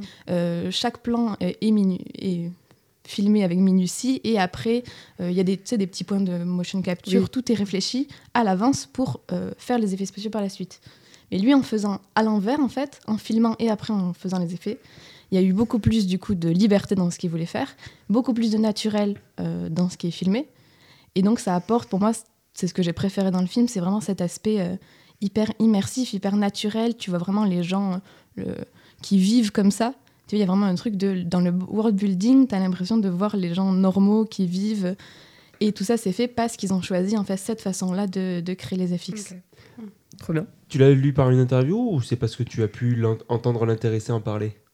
Parce qu'il était Non. à Gérardmer. Ah non, je tu, je l'ai pas vu à tu Gérard. l'as pas vu à Gérardmer, ok, autant pour moi. Ah, dommage. Euh, bah, je vous rejoins pour moi. Celui que je trouve qui, qui se démarque le plus, c'est The Creator. Alors, je sais pas si dans Les Gardiens, ils notent justement les prothèses dont je vous parlais tout à l'heure. Mhm. Sous quel cas ça pourrait être Les Gardiens. Mais sinon, oui, c'est The Creator parce que euh, par rapport à ce que tu disais, je trouve que c'est le seul dont je trouve que la mise en scène a été pensée avec les effets spéciaux. Mhm. Ou vraiment, surtout que, bon, contrairement à Godzilla, il- il- là, c'est. Oui? Ça me fait rire que Godzilla soit nommé. mais attends, tu vas voir. Contrairement à Godzilla, c'est tous des films à plus de 200 millions ou je sais pas quoi. The Creator, je crois que c'est 90 millions, Oui. ce qui est pas, ce qui est un gros budget, mais ce qui dans l'ère du blockbuster est un petit budget. Donc ils arrivent à tenir tête parce qu'ils ont bien réfléchi à où ils plaçaient l'argent, comment ils plaçaient l'argent. Comme tu l'as dit, il y a le fait de tourner en, en décor qui donne une vraie patte au film. Je trouve que c'est une imagerie très inspirée. Euh, voilà, tu parlais des robots également. Donc je trouve que The Creator a vraiment une patte qu'il faudrait soutenir et j'aimerais énormément que ce soit lui parce que je trouve que c'est celui qui se démarque le plus de la liste. Néanmoins, Voldemort. néanmoins, vu que le... Oh Putain Très bonne ref. Bravo, applaudissements. Hop. Non, parce que j'ai fait genre trois fois en loose day la blague à la dernière émission. Et c'est Romain, il a dit Putain, en réécoutant, je me rends compte que tu dis Voldemort à chaque fois que je dis néanmoins. Je fais Eh ouais. Et elle est super drôle du coup. Voilà. Mais euh, vu tout le bruit, le, le battage médiatique qu'il y a eu autour de Godzilla Minus One, Oh vu le là fait là, que le film a non. énormément plu... C'est pas beau, c'est pas beau. Le film a super bien fonctionné aux États-Unis. Tout le monde dit oh là là, pour 15 millions, ils sont en train de mettre euh, à la ramasse Hollywood. Alors je suis d'accord, mais pas sur les FX. Mais du coup, entre tout ça, le fait que euh, Vous ils, verrez, veulent, vous verrez la gueule du Godzilla. l'ai vu le Godzilla, j'étais en- ils veulent Ah. l'appeler, J'ai vu le Godzilla. ils veulent l'appeler pour qu'il réalise des films aux États-Unis. Bref, il est en train de vraiment. Qu'est-ce qu'il y a Il va l'appeler Godzilla pour réaliser des Alors, oui, euh, oui, justement. des autoroutes Ils, ils- ils vont faire un buddy movie avec lui et Kong. C'est le prochain là qui va sortir, qui a l'air Ouais, elle m'éclate, elle m'éclate la bande-annonce, je sais pas pourquoi. Tu vas aller le voir. Non, mais Tu la dis non, tu vas voir, tu vas te retrouver comme chien et chat devant ça. et tu vas pas que comprendre. c'est moi, c'est moi qui te traîne dedans. Mais bref, tout ça pour dire que je les trouve pas beaux, ils en ont rien à faire dans cette liste. Et la seule raison, c'est parce qu'en fait, il y a tout le monde qui parle de ce film. Et du coup, ils se sont dit, euh, et meilleur, meilleur effet spéciaux. mais et qu'ils ont coûté que 15 millions. Enfin, le film a coûté 15 millions. En réalité, c'est beaucoup plus et qu'il y a beaucoup d'artistes sous-payés dans, dans le lot. Oui. Il n'empêche que je pense que l'Académie va le remettre à Godzilla et je vais même, et je le dis, Franchement, quand t'as. The Creator en face, c'est limite de l'irrespect. je hein, le je dis ici, je suis même, ça fait partie de ces pronostics dont je suis mais sûr que c'est lui qui va l'avoir. Ok. Je suis Ah sûr ouais. que c'est Godzilla On- qui on va l'avoir. enregistre. Je suis deg. Voilà, je couperai. Mais parce un- que- je couperai Ouais, après. ça. Mais moi que- aussi, je suis deg. J'aimerais que ce soit ce créateur. La bestiole, elle Godzilla. est pas belle, mais pas que Ah, mais ça. non, Enfin, les, bon, effets, les effets, les effets d'eau, les effets d'explosion dans l'eau là. Enfin, y a rien qui va. C'est pas beau. Non, mais Godzilla, on voit que c'est un effet spécial. C'est c'est- bestiole. c'est pas beau, mais ça va être lui. c'est- Hmm. Je suis quasiment sûr que. c'est- Enfin, non, c'est pas quasiment. Hmm. Ça va être lui. Je peux re- remettre un clou sur le The Creator vite fait Oui, au cas où que les Oscars, euh, c'est trop tard, Julie. Ils ont Non, mais- voté, ils peuvent plus revenir. Je hein. veux dire que pour moi, ça serait un super message de le donner à ce Ah, mais film parce que c'est en mode on peut faire les films différemment, on peut Bah oui. faire dans des vrais décors, tourner différemment, une autre approche au FX qui est vachement plus efficace, Mm. vachement plus intelligente. Allez, on fait des trucs pour de vrai, s'il vous plaît, des trucs chouettes quoi. Allez là Le film a Voilà. vidé, le film a vidé au box-office, donc euh, euh, peut-être avec un Oscar, mais je pense pas qu'un Oscar lui sauvera quoi que ce soit. Dommage. Non, mais juste, ouais. Dommage. Je me mouche avant la Attendez, j'entends une. Oh bah dis donc, c'est la- ça a l'air d'être une transition pub. Alors pour celle-ci, bah, il y a tout le monde. Alors Léa, je veux que tu, tu, tu Je m'imprègne, je m'imprègne. Alors malheureusement, ce n'est pas le cordon, cordon bleu, c'est malheureusement l'autre. Oui, bien sûr. Mais ça, ça reste Mais dans la, c'est- le banger, hein. Ok.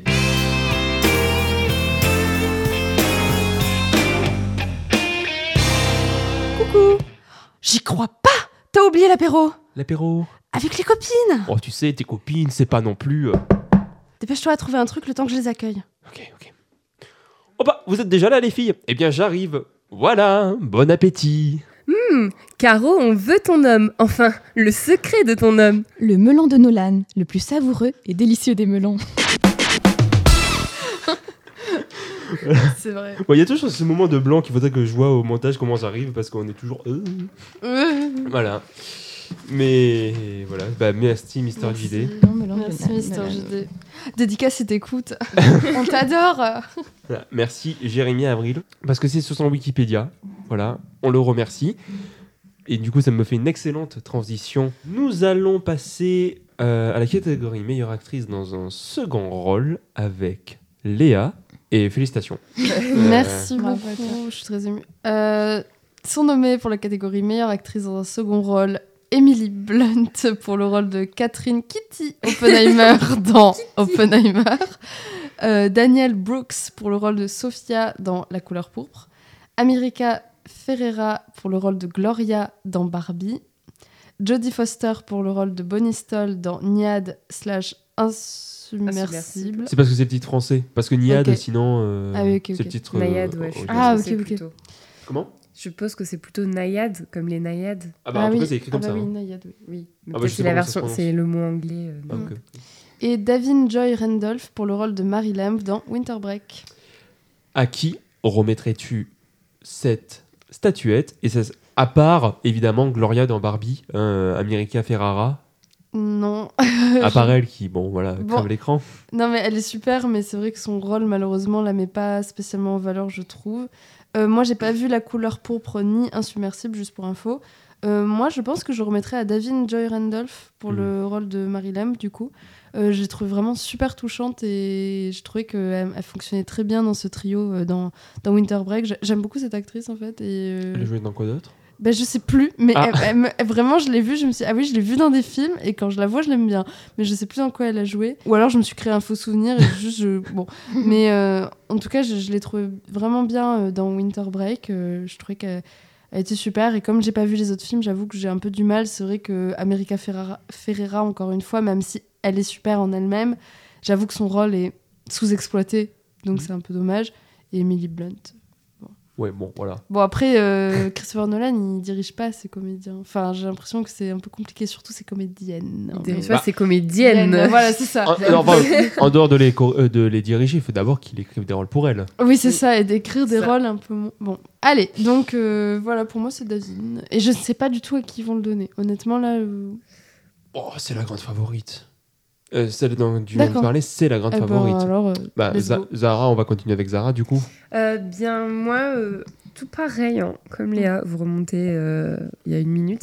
Donc moi, pareil, euh, Davin Joy Randolph euh, pour Winter Break. euh, en tout cas, c'est la... c'est le rôle qui m'a le plus marqué. Ah euh, non, parce qu'en fait, c'est pas... euh, Enfin, je... je sais pas, je me disais que c'est pas... c'est presque pas tant second rôle que ça, parce que, comme disait là, il y a un trio d'acteurs, en fait, euh, pendant le film, euh, et donc elle fait un partie intégrante de la dynamique euh, qu'a l'histoire. Ouais. Et euh, donc, euh, voilà, moi, je l'ai vraiment trouvé fun. Enfin, je trouve que c'est un personnage fun, en fait, malgré la, la tragédie de son histoire, etc. Euh, C'était vraiment euh, une performance plaisante. Voilà. Et moi, je me demande s'il y a peut-être qu'il y a Emily Blunt pour l'Académie. Ah ouais? Mais vraiment juste parce que c'est Emily Blunt. Hein, vraiment, j'ai pas, euh, pas d'autre justification que Emily Blunt pour Emily Blunt. Peut-être euh, peut-être que Julie aura à dire Ah bah non, mais moi je sais très bien, c'est une Blunt. euh. Non, vous n'allez pas dire ça pour le Euh, coup. ça m'aurait donné aussi. Et du coup, d'abord, à qui le remettrais-tu? Ben, alors, j'ai pas vu le film, mais Jodie Foster, je serais toujours contente Oui, qu'elle moi, je suis contente qu'elle soit là. euh, dans tous les Ça cas, me ferait de- plaisir, je serais contente. Je- Juste pour entendre sa voix. Juste pour... Ah ouais, j'aimerais trop qu'elle parle. Bon, bref, c'est le petit moment fangirl. Mais sinon, pour de vrai, euh, Devin Joy Randolph, je vous rejoins de ouf. Euh, J'ai beaucoup aimé sa performance. Euh, Voilà, ce personnage qui est à la fois drôle et à la fois émouvant. Il est Mm. vraiment très cool. Moi, je la connaissais pas avant. J'ai découvert dans ça et j'étais en mode euh, trop stylé. Enfin, ça donne trop envie de voir plus de rôles avec elle et tout. Et si tu dis, j'étais pas au courant euh, pour euh, le favori, tout ça, tout ça, mais Ah, je suis chaud. Si, si, euh, c'est la favorite, suis grave chaud. C'est la dire- favorite, tout le monde pense que c'est elle qui va l'avoir. Et euh, sur les dernières nominations, c'est elle qui a eu les prix. Donc vraiment, elle est, elle est très très très bien partie pour que ce soit elle qui, qui récupère la statuette la semaine prochaine. hein. Bah, je suis chaud. Bah, je dis ça du coup. Ok. bah, du coup, je vous rejoins. Donc euh, voilà, vous parliez à quel point elle était drôle. Moi, c'est il y a, y a ça qui me touche chez elle, mais enfin qui, que je remarque, mais c'est surtout en fait, je la trouve euh, pas comme mère de substitution parce que le film est plus malin que ça dans son écriture de scénario, enfin dans son écriture pardon. Mais je trouve qu'elle a un côté très rassurant. Qu'elle a, enfin, je trouve que Mhm. dans la dynamique qu'elle est en train de créer à travers ce, ce trio, elle arrive vraiment à imposer quelque chose de, Et tempère un peu peut-être les deux. Ouais, voilà, c'est ça. Bah, surtout quand t'as les deux qui, pas qui se prennent la tête, mais qui passent quand même la première moitié du film à être en duel un petit peu. Elle qui vient essayer de tempérer les choses. Je trouve qu'il y a quelque chose de très rassurant dans, dans ce qu'elle fait- dans qui elle est, ce qu'elle fait. Il y a voilà, le fait qu'ensuite elle, veut- elle, elle refuse de fêter Noël parce qu'elle est encore sur le deuil de son fils. Je sais pas, je trouve qu'il y a quelque chose de très beau. Donc que ce soit son personnage ou son interprétation, je trouve ça vraiment super. Mais on n'est pas à l'abri que ça soit euh, Daniel Brooks pour euh, La couleur pourpre. Alors, pas vu, rien entendu sur ce film, mais euh, pourquoi pas. il- le- les Césars, c'est. Enfin, au vu du rôle, au vu de, enfin, du film et du coup du rôle, ça m'étonnerait pas, d'autant plus que si mes souvenirs sont bons, La couleur pourpre avait eu plein de nominations, euh, enfin, le film de Spielberg, et n'en avait vu aucune. Donc peut-être que pour se faire pardonner ou je sais pas quoi, peut-être qu'ils lui remettront. Désolée, tenez, voilà. Voilà. Non, mais voilà, il y a un peut-être, même si, encore une fois, je reste sur euh, Davin Joy Randolph, qui est ma préférée, je pense que c'est elle. Euh, nous continuons avec euh, Julie, avec meilleur acteur dans un second rôle. Dans la catégorie meilleur acteur dans un second rôle sont nommés Sterling K. Brown pour le rôle de Clifford Cliff Ellison dans American Fiction, Robert De Niro pour le rôle de William King Hale dans Killers of the Flower Moon, Robert Downey Jr. pour le rôle de Levi Strauss dans Oppenheimer, Ryan Gosling pour le rôle de Ken dans Barbie et Mark Ruffalo pour le rôle de Duncan Wedderburn dans Poor Things. Avant qu'on parle de la décision désastreuse de l'Académie, d'abord, toi, tu le remettrais? Honnêtement, quand j'ai vu cette sélection, je savais pas du tout euh, vers où me tourner. Et je pense que ce qui me ferait le plus plaisir, ce serait Ryan Gosling, honnêtement. Euh, je serais contente. Et là, juste de relire les, les nominations et de voir que c'est le seul perso qui n'a pas de nom de famille, bah ça m'a fait rire. Voilà, Ken. Ken.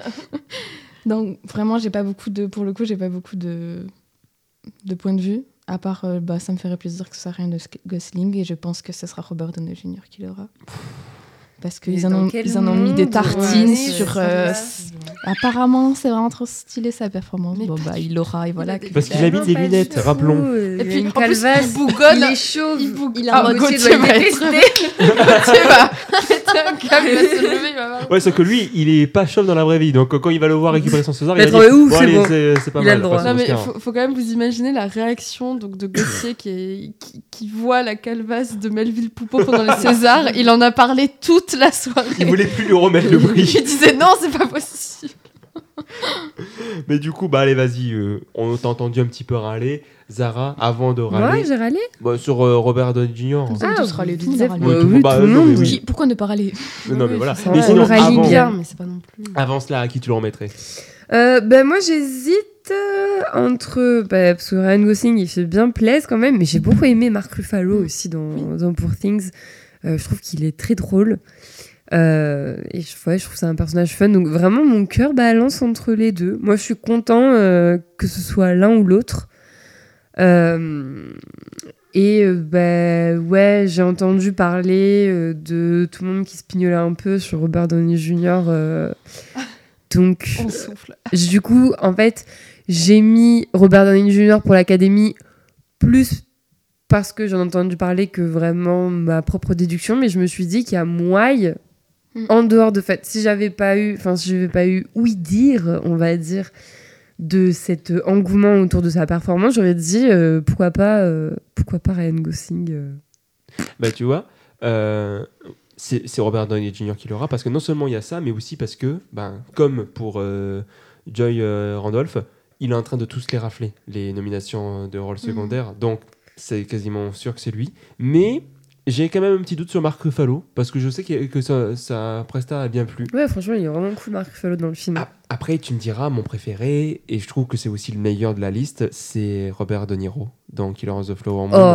Oh. Non, mais je trouve que vraiment, bah, Il fait, pas, il regarde. fait pas du Robert De Niro comme d'hab Oh, Si. si, mais ça fait combien de temps qu'il a pas, qu'il a Robert aussi bien joué? Ça fait combien de temps qu'il a pas eu un ce rôle aussi important? Parce que lui, Mm. Robert De Niro, ça fait 20 ans qu'il fait Mon beau-père et moi. Alors, ou Le nouveau stagiaire. Alors attention, je dis pas que c'est des mauvais films. Parce que je les ai pas vus, mais euh, je trouve, je pense pas qu'il est. Voilà, si The Irishman, The Irishman, tu vois, c'est ça, les rôles, les rôles intéressants qu'il a en ce moment, c'est chez Scorsese. Et je trouve que là, il avait quelque chose. Néanmoins, laisser la place aux autres gens. à un Eh moment, ben, justement. Enfin, moi j'en ai marre de voir toujours les mêmes aux gueules. autres gens, il y en a un que j'aimerais préciser parce que euh, du coup, tous les deux hier, on a vu American Fiction euh, chacun de son côté. Enfin, non, moi c'était il y a deux jours, bon, on, on s'en fout. Mais je trouve que le personnage du frère, donc Cliff, celui Mm. interprété par euh, Sterling Key Brown, bah, je l'ai trouvé vraiment super parce que je trouve qu'il y a pas une dualité, mais à la fois tu le détestes, à la fois tu l'aimes. Enfin, tu le détestes Moi, je pas, préfère mais. lui que le personnage principal à 10 000. hein. Et ben pareil, parce que je trouve qu'il a- il- dans sa complexité et dans sa nuance de, l'écrire, ben, je le trouve vraiment super et je trouve que l'interprétation qu'offre l'acteur rend le personnage hyper attachant, hyper crédible. euh, Enfin, euh, tu veux être Ouais. hyper bienveillant avec lui, donc pour moi, ça serait une belle récompense, Moi, même si. cet acteur, dès que je le vois, ça me fait trop plaisir de le voir. Je sais pas pourquoi, je l'aime beaucoup. Mhm. Et du coup, ouais, je serais d'accord. Après, j'ai pas aimé le film, mais, mais je- je- Voilà. pourquoi pas. Bref, Et moi, j'avais une question, bah, peut-être Bien qu'on reviendra après, mais c'est pourquoi Willem Dafoe, il a pas été. Oh oui, putain, c'est vrai. Ah, putain, oui. Quand même, euh, Enfin, super, hein. ouais, ça aurait été- enfin, je trouve ça. pour pas faire plus de nominations que Oppenheimer, probable. Mais ça aurait, trop ça aurait été stylé, je trouve qu'il aurait mérité. ouais, t'as raison. Oui, il aurait beaucoup. Léa mérité. euh, bah, Moi, euh, j'avoue que je suis un peu comme Zara, c'est-à-dire que mon cœur balance entre euh, Ryan Gosling et Mark Ruffalo parce que c'est des rôles fun, quoi. et je trouvais ça vraiment. Je, je les ai trouvés très chouettes et j'ai trouvé. Enfin, moi, j'aime bien quand je ressens aussi que des acteurs se sont amusés Mm. et qui se prennent pas pour des espèces de demi-dieux sans vouloir euh, ins- non mais j'ai pas trouvé que les autres comédiens se prenaient pour des demi-dieux hein, mais ce que je veux dire c'est que sentir qu'un acteur kiffe son rôle et qu'il aime ce qu'il fait et qu'il s'amuse avec son rôle c'est quand même hyper plaisant aussi le cinéma c'est très sérieux mais c'est aussi euh, amusant et c'est cool de voir des gens passer du- de bons moments voilà Euh, peace and love non mais horrible mais euh, voilà moi j'ai exactement et donc, j'avoue que je- mon cœur balance. Moi, je suis un peu d'accord, c'est que je me demande s'ils vont pas le donner à De Niro ou à Robert Downey Jr. Dans tous les cas, je trouve pas que ce serait les meilleurs parce que je trouve qu'ils ont un. Ils jouent bien, c'est très bien. Ils font exactement ce qu'on leur demande. Ils sont dans leur personnage fort et en colère. euh, bon, des personnages de mecs, quoi. Mais si on peut récompenser un peu des rôles un peu différents, pour une fois, ce serait cool et des rôles un peu marrants comme ça. euh, qui et qui n'en sont pas euh, non enfin bon ce serait cool quoi Bah, je suis d'accord, et du coup, on remet ça à Stelling euh, K. Brown, le premier. yes Pas vu. Ouais. Ouais, c'est exactement ce que vu. tu as dit. non Donc, catégorie meilleure actrice, sont nommées Annette Bening dans le rôle de euh, Diana Niad, et du coup, non, c'était le coup, nom non, de famille. son de famille, je pense. Dans Niad ou un super cible. Lily Glaston. Attendez, j'ai le nez bouché. J'ai le nez bouché. Euh, oula mouchoir. Il peut surtout pas dire Lily Gladstone avec le nez bouché là. Ah ouais. Lily Glaston pour le rôle de Molly euh, Burkett dans Killers of Flower Moon. Sandra Hüller dans le rôle de Sandra Voiter dans Anatomie d'une chute. Carey Mulligan dans le rôle de Felicia Montealegre dans Maestro. Et enfin Emma Stone dans le, rôle de Bella Baxter dans Poor Things. Vous le savez, ça fait des mois que j'en parle, euh, c'est pas la peine que je le cache.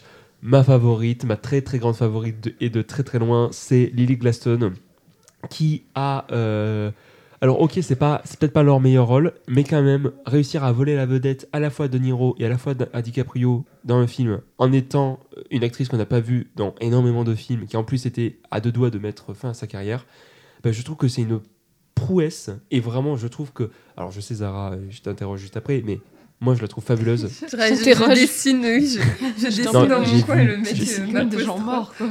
Tu décides quand même des bastons j'ai vu ton regard, mais je, je trouve que dans son regard, justement, euh, dans sa performance, je trouve que c'est celle qui brille le plus, c'est celle qui le mérite le plus. Après, j'ai quand même fait, en second choix, je me suis permis, j'ai mis Carrie Mulligan dans Maestro, parce que je trouve que c'est là aussi, c'est celle qui elle vole la vedette à Bradley Cooper. Oh. Bah écoute, je t'interroge après.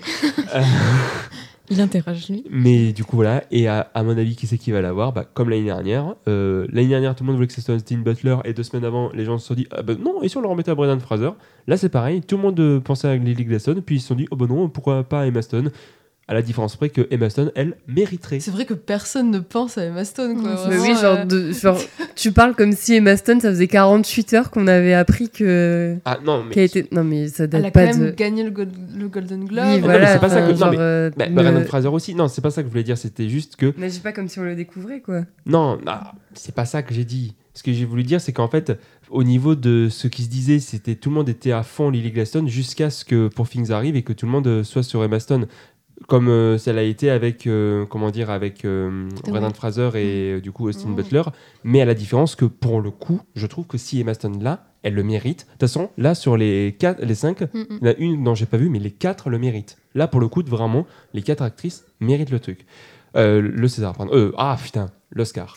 On va commencer par Zara, parce que toi, du coup, euh, Zara, euh, Euh, quelle est ta préférée Moi, je suis pas d'accord pour Lily Glaston parce que euh, j'ai vu donc j'ai vu le film il y a pas longtemps et en fait, certes, elle joue bien et tu dis qu'elle surpasse De Niro et DiCaprio, mais en fait, vu comment les deux jouent dans le film, je trouve que c'est pas bien compliqué. Euh, Enfin, ils jouent ok, tu vois. Enfin, voilà. Et de ce fait, elle joue bien, mais par rapport euh, à d'autres actrices qu'il y a dans la même catégorie, bah, pff. enfin, tu parles de son histoire et, cou- et tout ça, donc et oui, je suis d'accord, mais en fait, euh, moi, je pars du principe que, voilà, étant une personne qui s'intéresse pas, enfin, qui est pas forcément au courant du background des gens, en fait, je les juge bah, sur leur performance sur le coup et pas ce que je sais d'eux. Mhm. Euh, Enfin, là, du coup, c'est ce, qui- ce que je fais pour Lily Glaston. Euh, moi, je le donnerais à Sandra Hüller parce que je suis désolée, mais euh, de, de toutes les actrices, de toutes les actrices qui sont nommées dans cette catégorie, c'est celle qui fait une performance euh, qui est la plus notable. Euh, Enfin, on a déjà parlé de sa performance euh, pendant notre émission des Césars, mais moi, je trouve Sandra Hüller euh, incroyable. Et puis en plus, ce sera un peu une double récompense pour son, sur son rôle dans Zone of oui Interest tout à fait oui. où euh, là aussi elle, est très bien. Euh, donc moi je trouve que c'est Sandra Hüller qui le mérite le plus et je pense que ça va être Emma Stone. Euh, en fait je trouve Pour Things très bien, mais j'avoue j'ai pas été transportée pareil par la perf d'Emma Stone, genre elle joue très bien, mais je, pff, sans plus en fait. Pour moi c'est vraiment Sandra Hüller qui la roule toute dessus. Euh, mais je pense que ça va être Emma I Stone. wish. Bah, voilà. Après, Emma Stone, elle joue aussi avec son corps. Enfin, du coup, je te laisse euh, en parler parce que j'imagine que c'est ta favorite, euh, du coup. Euh, oh for- euh, Et pas- pas la- forcément la favorite. Par rapport à Yorgos. Ouais. Ah oui, Et aussi, elle y joue et- Bening. Mais du coup, ouais, euh, Léa, c'est quoi ta favorite Euh, bah, J'hésite un peu entre Emma Stone et Sandra Hüller aussi. Alors c'est vrai que Lily Gladstone, c'est vrai qu'elle est très bien. Euh, je l'ai trouvée très touchante et j'ai beaucoup aimé son personnage. Mais comme le personnage est sous-exploité, encore une Mhm. fois, Ah, oui. par Si rapport au personnage de DiCaprio et de euh, Robert De Niro, du coup, ça, elle aurait pu en faire encore plus, elle aurait pu encore être plus présente. Le truc, c'est que Sandra Hüller et Emma Stone jouent vraiment, euh, enfin, c'est- elles crèvent l'écran toutes les deux dans le sens où c'est elle vraiment qu'on suit à 100%. à- Et à l'inverse, Lily Gladstone, c'est celle qu'on aimerait le plus suivre alors qu'on suit plutôt Leonardo DiCaprio. Bon, bref. Mais elle est très bien, mais j'avoue que j'ai encore plus. euh, de, j'ai ressenti encore plus de choses devant le jeu, effectivement, de Sandra Hüller. Bon, ça, on en parle depuis euh, des siècles et je vais pas répéter que vraiment elle est incroyable, etc. Et je suis d'accord que ça ferait en plus une, euh, un espèce de double prix euh, pour la zone d'intérêt parce que je la trouve extrêmement impressionnante dans la zone d'intérêt. Et... Enfin, vraiment, je trouve qu'elle est, c'est, une superbe actrice. Après, si, s'il récompense quelque chose de plus composé, on va dire, et de plus. euh, un peu sur le fil, avec vraiment, pareil, une originalité, une inventivité au niveau du jeu, je pense que ça pourrait revenir à Emma Stone. Parce que je la trouve quand même vachement impressionnante sur ce qu'elle fait avec sa voix, son corps, l'évolution du personnage. Elle est très investie dans son rôle, Sandra Hüller aussi évidemment. Mais c'est vrai que Emma Stone a une façon là de jouer, elle est, elle est méconnaissable quoi, je trouve, dans sa façon Mm, d'être. Et, et c'est chouette de la voir en tant qu'actrice, euh, d'évoluer dans ce genre de rôle, de tester des choses. Elle a l'air d'être très enthousiaste dans ce qu'elle teste. Et ça pourrait être une bonne récompense pour, cette, pour euh, la manière dont elle s'est visiblement un peu démenée pour ce film et dont bah, elle se surpasse, moi je trouve. Mais les deux, ça me ferait très plaisir. Mais je ne sais pas à qui ils vont la- le donner, honnêtement. Euh, elle avait gagné un Oscar pour La La Land ou pas Oui. Ah, ok, d'accord. Du coup, oublié. ça, ça ferait un pont intéressant en plus. euh.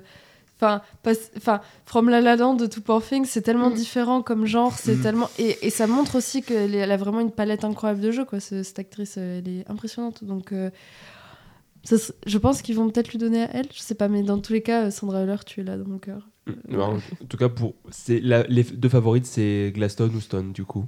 Enfin, c'est Glaston, ou enfin Stone. Et Sandra. Gla- Qu'est-ce qui s'est passé Bah, c'est mes bouquins. Vu- J'ai D'accord. sorti Dune. euh, Dune était le bouquin qui retenait tous les autres. Ah oui. Bon, c'est pas grave. Qu'est-ce que c'est la gueule Bah, il, il tombera un peu plus bas. Et Sandra Enfin, Hüller j'espère. quand même aussi. Tu Et dis les deux favorites, mais il y a Sandra Hüller, franchement. Mais je sais bah pas si c'est la favorite au niveau des Oscars. Au Oui. niveau des Césars, c'était la favorite, C'est ça oui. Du coup, Julie. Ah oui, pardon, ok, excuse-moi. d'accord, ok. Eh bah, du coup, c'est ma favorite, moi, c'est Sandra Hüller. Sandra Hüller oui, clairement. Ouais, moi, ça me ferait juste trop, trop plaisir qu'elle l'ait. Juste, ça serait trop fou. J'ai trop envie de la voir. Aller chercher son Oscar. Elle serait, trop, son- elle serait trop contente. refaire son petit discours, juste, ça me ferait trop plaisir. Et en plus, elle, elle aurait pas de Et bien sûr, parce qu'elle. et bien sûr, parce qu'elle le mérite pour moi énormément. euh, voilà. Et, mais je pense que ce serait Emma Stone. Et pareil, euh, ça me ferait aussi beaucoup plaisir Mm. qu'elle l'ait. Sa performance est folle. Il y a vraiment, euh, comme tu as dit, de l'innovation dans son jeu. Pareil, ça se voit qu'elle s'est amusée, qu'elle a vraiment euh, tenté des trucs et tout. Et c'est un rôle qu'on n'avait jamais vu et que ça fait vraiment plaisir à voir. Je pense qu'elle l'aura pour ça. Mais si c'est Sandra Hüller, ça serait fou. Voilà. Alors, nous vous avons demandé votre avis sur Insta et Twitter.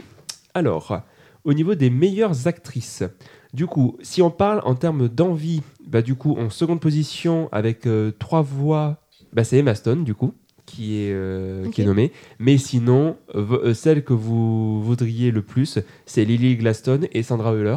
Donc Hmm. voilà, Sandra Hüller qui est quand Et même grande, grande favorite auprès de nos auditeurs et auditrices. Par contre, à votre avis, qui c'est qui va l'avoir Bon voilà, hein, je vous disais c'était la grande favorite, c'est Emma Stone. Mm. Il pense que ça va être Emma Stone. Ensuite, euh, il y a deux voix pour Lily Glaston et quand même une voix pour Sandra Hüller. C'est vrai que euh, pour euh, Annette Bening, bon bah déjà personne n'a vu son film donc voilà. Et euh, Carrie Mulligan, on n'en parle pas trop. Encore une fois, je trouve que c'est une super performance qu'elle fait dans Maestro. Mais euh, oui, c'est vrai que voilà, ça joue entre Glaston et Emma Stone. Pourquoi pas Sandra Hüller je, je serais quand même très surpris. Meilleurs acteurs, ça va être à toi, Ouais. Zara. Meilleurs acteurs sont nommés Bradley Cooper pour le rôle de Leonard Bernstein, Bernstein dans Maestro, Coleman Domingo pour le rôle de Bayard Rustin dans Rustin, Bayard Rustin, C'est le titre français. ok. Paul Giamatti pour le rôle de Paul Hunman dans Winter Break, Cillian Murphy pour le rôle de Robert Oppenheimer dans Oppenheimer et Jeffrey Wright pour le rôle de Thelonious Monk Ellison dans American Fiction. Zara, toi qui adores bah, chacune des performances de cette, de cette catégorie-là, à qui le remettrais-tu Alors, faut savoir que dans les catégories, du coup, il y, en a, il y a deux films que j'ai pas vus, donc euh, Bayard Rustin et American Fiction. Et euh, en fait, je- Comment Comment dire on va dire Les deux doigts là comme ça.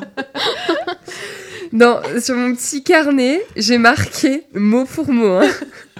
Hear me out, deux points. Aucun ne dénote ou n'est particulièrement remarquable.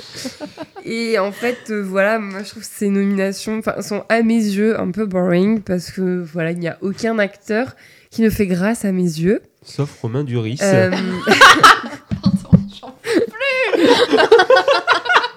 Pardon, excuse- tu lâches pas avec le règne animal, euh, tu vas pas t'en remettre. À force, je pensais à lui tous les jours. C'est pour vous Ça va rendre folle. Donc en fait, euh, je m'en fous un peu de cette catégorie, genre alors que normalement c'est une des plus importantes entre Non, mais guillemets entre meilleur acteur, meilleure actrice. C'est euh. fou, on a meilleure actrice, on est en mode. Elles sont toutes bien, Mais meilleur oui. acteur, on est en mode. Mais c'est ce que Ok. j'ai- Mais oui, genre euh, meilleur Dans la vraie vie. Oui, c'est ça. Oh. Oui, la misandrie, oui. Là, on vient de perdre tous nos nouveaux abonnés et puis merde. Ouais, s'ils sont misogynes. Ça a euh, commencé par hein. la vanne sur les larmes des masculinistes. Bon, oui, je- voilà, voilà, ça a indiqué la couleur. hein. Ils sont partis depuis longtemps. En l'occurrence, la couleur est rose. Hop là. Ouais. La Et du coup, elle est plus chère. hein. Elle est plus chère, hein, du coup. Et oui. Contrairement à la couleur bleue. Oh oui. Ah bah oui, ah, non, j'ai la ref. Pardon. Ok, Du coup, sur ce euh, sera, ce sera soit euh, Cillian Murphy, soit Bradley Cooper, et je m'en fiche que si c'est un des, enfin, c'est un des deux, ça va être un des deux, et vraiment, je m'encarre un petit peu, je vous avoue, euh, grand bien leur face, ok, point, tu vois, genre, euh, je, je mets, genre, je mettrai, je pense que Cillian Murphy a un peu plus de chance de l'avoir que Bradley Ces Cooper. gros yeux bleus là. Ouais, voilà, Ouais. c'est ça. Je pense que ce sera Cillian Murphy en vrai, mais Vous critiquez, vous critiquez, bah allez-y, jouez devant une caméra, on vous regarde. ouais. Bah regarde. Oh putain, Oppenheimer. Regarde, je, je regarde, j'ai fait la bombe nucléaire. et je me rends compte que ça va causer des soucis. Vous êtes Oppenheimer. Comment ça, j'ai fait une Oui. bombe et ça a tué Ah, des mais- gens Attendez, Ouais, mais j'ai. attendez, il y a un truc qui est pas cohérent. Vous êtes Oppenheimer, mais vous êtes en couleur. Normalement, vous êtes en noir et blanc là. Waouh. Voilà.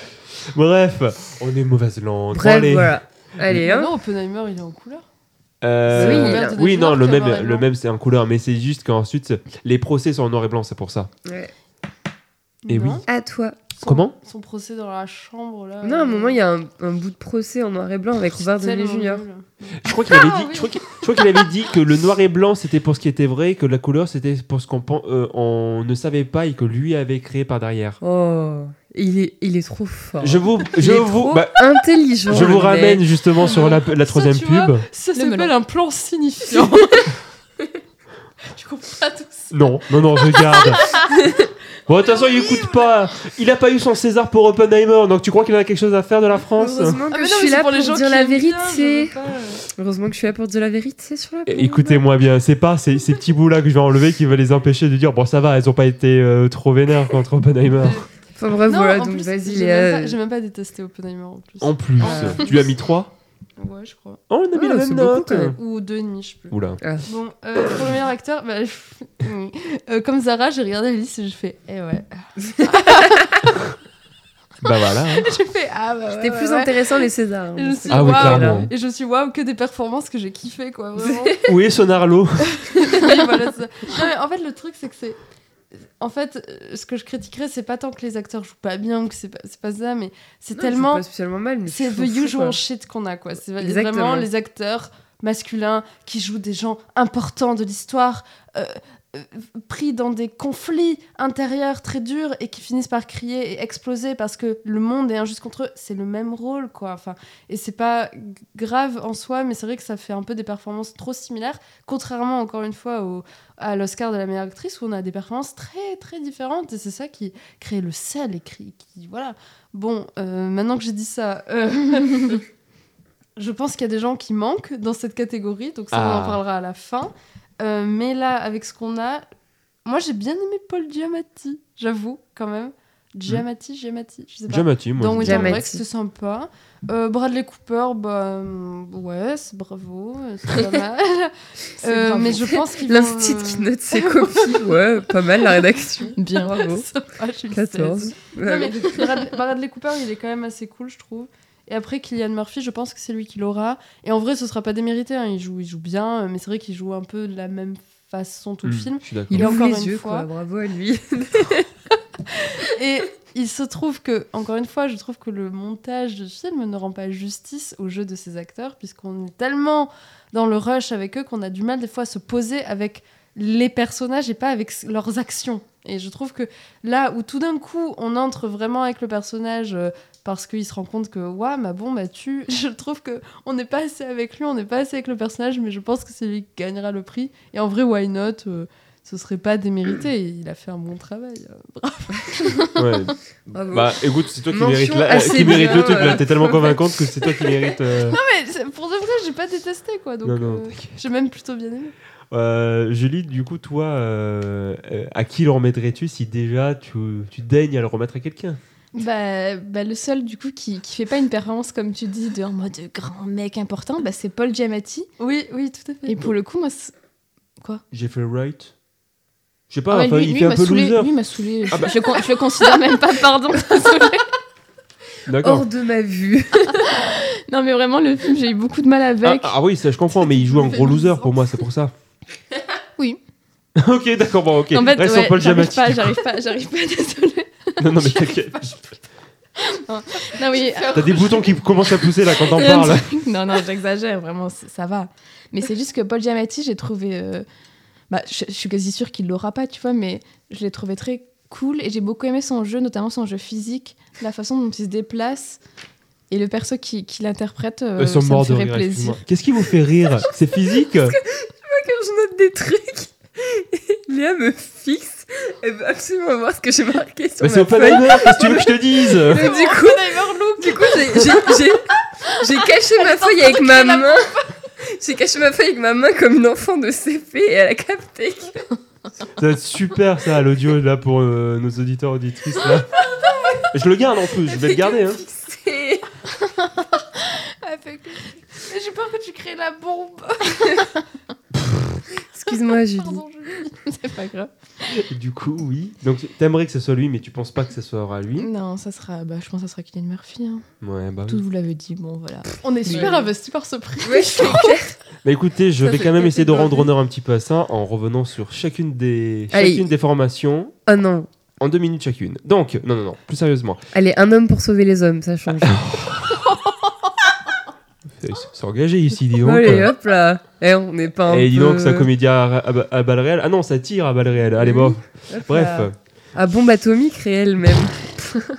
Bref, euh, en vrai, Bradley Cooper, j'entends qu'il a en fait des caisses, mais la scène de l'église que je trouve assez folle, que ce soit en termes de réalisation et même en termes d'interprétation. Ok, la scène de l'église avec le J'ai vu le film il y a 24 heures. Hein. J'étais en si, mode de la- quelle scène il Quand, parle quand la caméra concert, tourne autour de lui, quand il fait. Oui, eh ben voilà encore une pâle imitation d'Annette. Anyway. Ah oui. Ah putain, merde, oui, t'as raison. Et oui, tout à fait. Je me suis dit, ah, la ref à Annette, c'est pas grave. Euh, bon, après, euh, Rustin, personne l'a vu euh, et personne va le voir. Euh, Paul Giamatti, tu le disais, c'est mon, euh, c'est ton préféré, c'est mon préféré également. Euh, c'est ton préféré C'est mon aussi. préféré aussi. Oh, c'est notre préféré à tout. Mais il est so cute. Oui, Ok. Euh, ah oui, c'est vrai, toi tu te désintéresses. Non, Non, mais, mais je sais pas. Je, Je le trouve pas mal et en vrai voulez, tu diras alors c'est certes c'est pas lui qui l'aura parce que c'est Kylian Murphy néanmoins certains disent que eh, peut-être pourquoi pas il pourrait l'avoir Ce parce que fou. il a vraiment quelque chose moi je le trouve Mhm. vraiment top dans tu disais sa physique je trouve qu'au niveau de son regard aussi comment il joue Mhm. avec son strabisme je trouve qu'il y a une manière de jouer avec et je sais pas alors il a pas un, un rôle de composition qui est hallucinant qui a tombé de je passe du prof un petit peu chiant à prof sympa et je t'écoute euh, mon élève mais bon voilà je trouve qu'il il- il incarne quelque chose que j'aime beaucoup TW prof présent. Quoi? C'est la critique de Ray Animal, ça Oui. TW, père présent. Mais après, pour faire rapidement, je trouve que, en vrai, même si je suis complètement d'accord que une bonne partie d'Oppenheimer, c'est Kylian Murphy qui a les yeux grands ouverts, il y a quelque chose que j'aime beaucoup dans son interprétation et qui fait que s'il gagne l'Oscar, et il va le gagner, ça sera pas entièrement démérité, c'est que je trouve qu'il y a quelque chose de très. Il est très passionné dans. Alors, certes, il, il va avoir les, euh, il est choc-barre de baiser pendant une bonne partie du film, mais quand, quand tu as les 30 premières minutes où il te raconte comment fonctionne euh, le monde quantique, comment fonctionne la bombe, comment il pourrait faire le truc, il a quelque chose de très passionné. Et ça, je trouve que c'est une vraie qualité, non seulement d'écriture du film, et en plus, attention, c'est sur, l'écriture, on, y reviendra. Mais je trouve que le faire en, passionné et en même temps, l'interprétation de Killian Murphy est vraiment top. Par rapport à Jeffrey Wright, bah. euh, Qu'est-ce qu'il fout là, quoi? Genre. Ah. Qu'est-ce- enfin, Bah, merci. il est pas mauvais, mais je trouve pas qu'il a une performance euh, particulière. Bah, à part si le but c'était de être insupportable, bah du coup ça marche. Non, mais bon, c'est vrai que ouais, c'est pas des performances que je trouve euh, fabuleuses. Donc, je fais la blague que tout à l'heure, euh, enfin, si elle est de écoute, mais je propose que on remette l'Oscar à Ariel Wotalter, euh, oui. voilà, qui le mérite clairement amplement plus que par rapport à eux. Voilà, pour... Que tu voudras la mettre sur euh, la- je sais sur pas si j'avais la story. Non, mais j'ai fait un... juste que ce soit ça, le- au lieu j'ai de fait faire un- l'affiche normale. pour les- pour les auditoristes, j'ai fait un dessin pourri de, Oppenheimer. de Oppenheimer. Continuons du coup avec vos votes euh, et merci de nous l'avoir proposé. nous ne vous oublions pas. Du coup, en termes d'envie, donc il y a quatre personnes qui ont été proposées. Donc euh, les deux euh, noms qui sont le plus revenus, donc bon, évidemment Kylian Murphy avec euh, trois votes. Et alors ça, ça me fait énormément plaisir, comme quoi on n'est pas les seuls, euh, voilà, à, à l'aimer. C'est Paul Giamatti. Ouais. Paul Giamatti. Alors attention, Ouais. dans les envies. Après, sinon, et du coup, ensuite, il y a eu une voix pour Bradley Cooper, et c'est Marc, mais Marc euh, qui, qui se joint à nous pour dire que c'est pas la catégorie la plus intéressante. Du coup, il, il vote un petit peu par. Euh, Vous voyez qu'on n'est pas complètement misandre. mais mais voilà, lucide, rien à voir. il vote plus par, euh, comment dire. euh, Défaut. Voilà, exactement. Et si on s'intéresse à, à votre avis, qui c'est qui va l'avoir? Bon, bah, tout le monde est d'accord pour dire que c'est euh, Cillian oui. Murphy. Même s'il y a une personne qui pense que ça sera Paul Giamatti. Ah ouais. À voir. Bah, de toute façon, Paul Giamatti est le second favori. Donc euh, voilà, si c'est pas. Devant Bradley Cooper. Ah bah oui, non mais Bradley Cooper en fait, c'est tellement la performance à Oscar que je pense que même les Oscars s'en rendent compte et du coup vont pas lui remettre. Donc euh, voilà, et je pense que les gens pensent pareil. À voir. Donc ça se joue entre les deux, entre euh, Paul Giamatti et Kylian Murphy.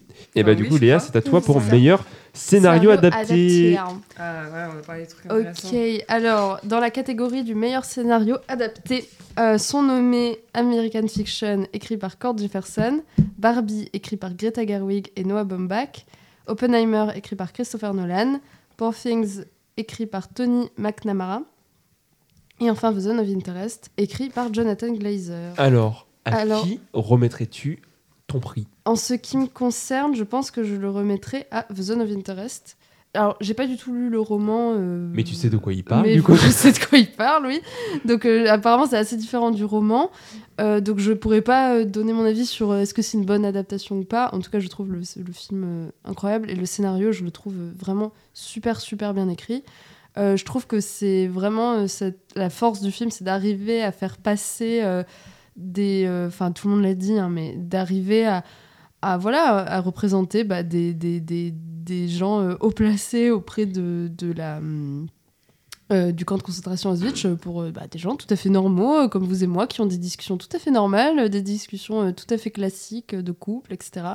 Et ça, c'est une grande qualité du film, sans être dans de la complaisance, je trouve. Mhm. Ça arrive à la fois à représenter ces gens-là comme des humains, et il faut le faire parce que bah, c'est ce que disait le réalisateur, c'est pas des monstres, c'est des gens Oui. euh, comme vous et moi, c'est euh, c'est des gens qui ont un boulot et qui le font, enfin non pas qu'ils soient pas responsables, mais dans le sens. Voilà. La plupart, c'est des bureaucrates. euh, genre, Exa- euh, exactement. C'est ce que disait Godard justement Et par rapport à ça. Et ça, je trouvais ça extrêmement bien écrit. Et donc, pour moi, le, le film le mériterait amplement. Euh, je me demande s'ils vont pas le donner tout de même à. Même si, voilà, j'ai beaucoup aimé Poor Things, j'ai adoré le scénario de Poor Things, mais je trouve que sur ce que Zone of, euh, The Zone of Interest propose aujourd'hui, c'est à mon avis important aussi de le récompenser parce que oh, ça fait quoi avec notre société moderne, n'est-ce pas? Non, mais c'est important, quoi. Donc, je trouve que ce serait bien et ce serait un bon message euh, par rapport à bah, nos attitudes à nous euh, de regarder, euh, sans pour autant les commettre, mais des actes horribles être commis dans le monde et ne rien faire et euh, d'avoir ce, ce truc-là en fond sonore aussi. Et, et on le sait et on ne fait rien. Mais bon, vous avez compris, c'est très, c'est très mal exprimé, voilà. Je me demande quand même s'ils vont pas le filer à peut-être Oppenheimer, je Ah ne ouais? sais pas. Bah pourquoi pas.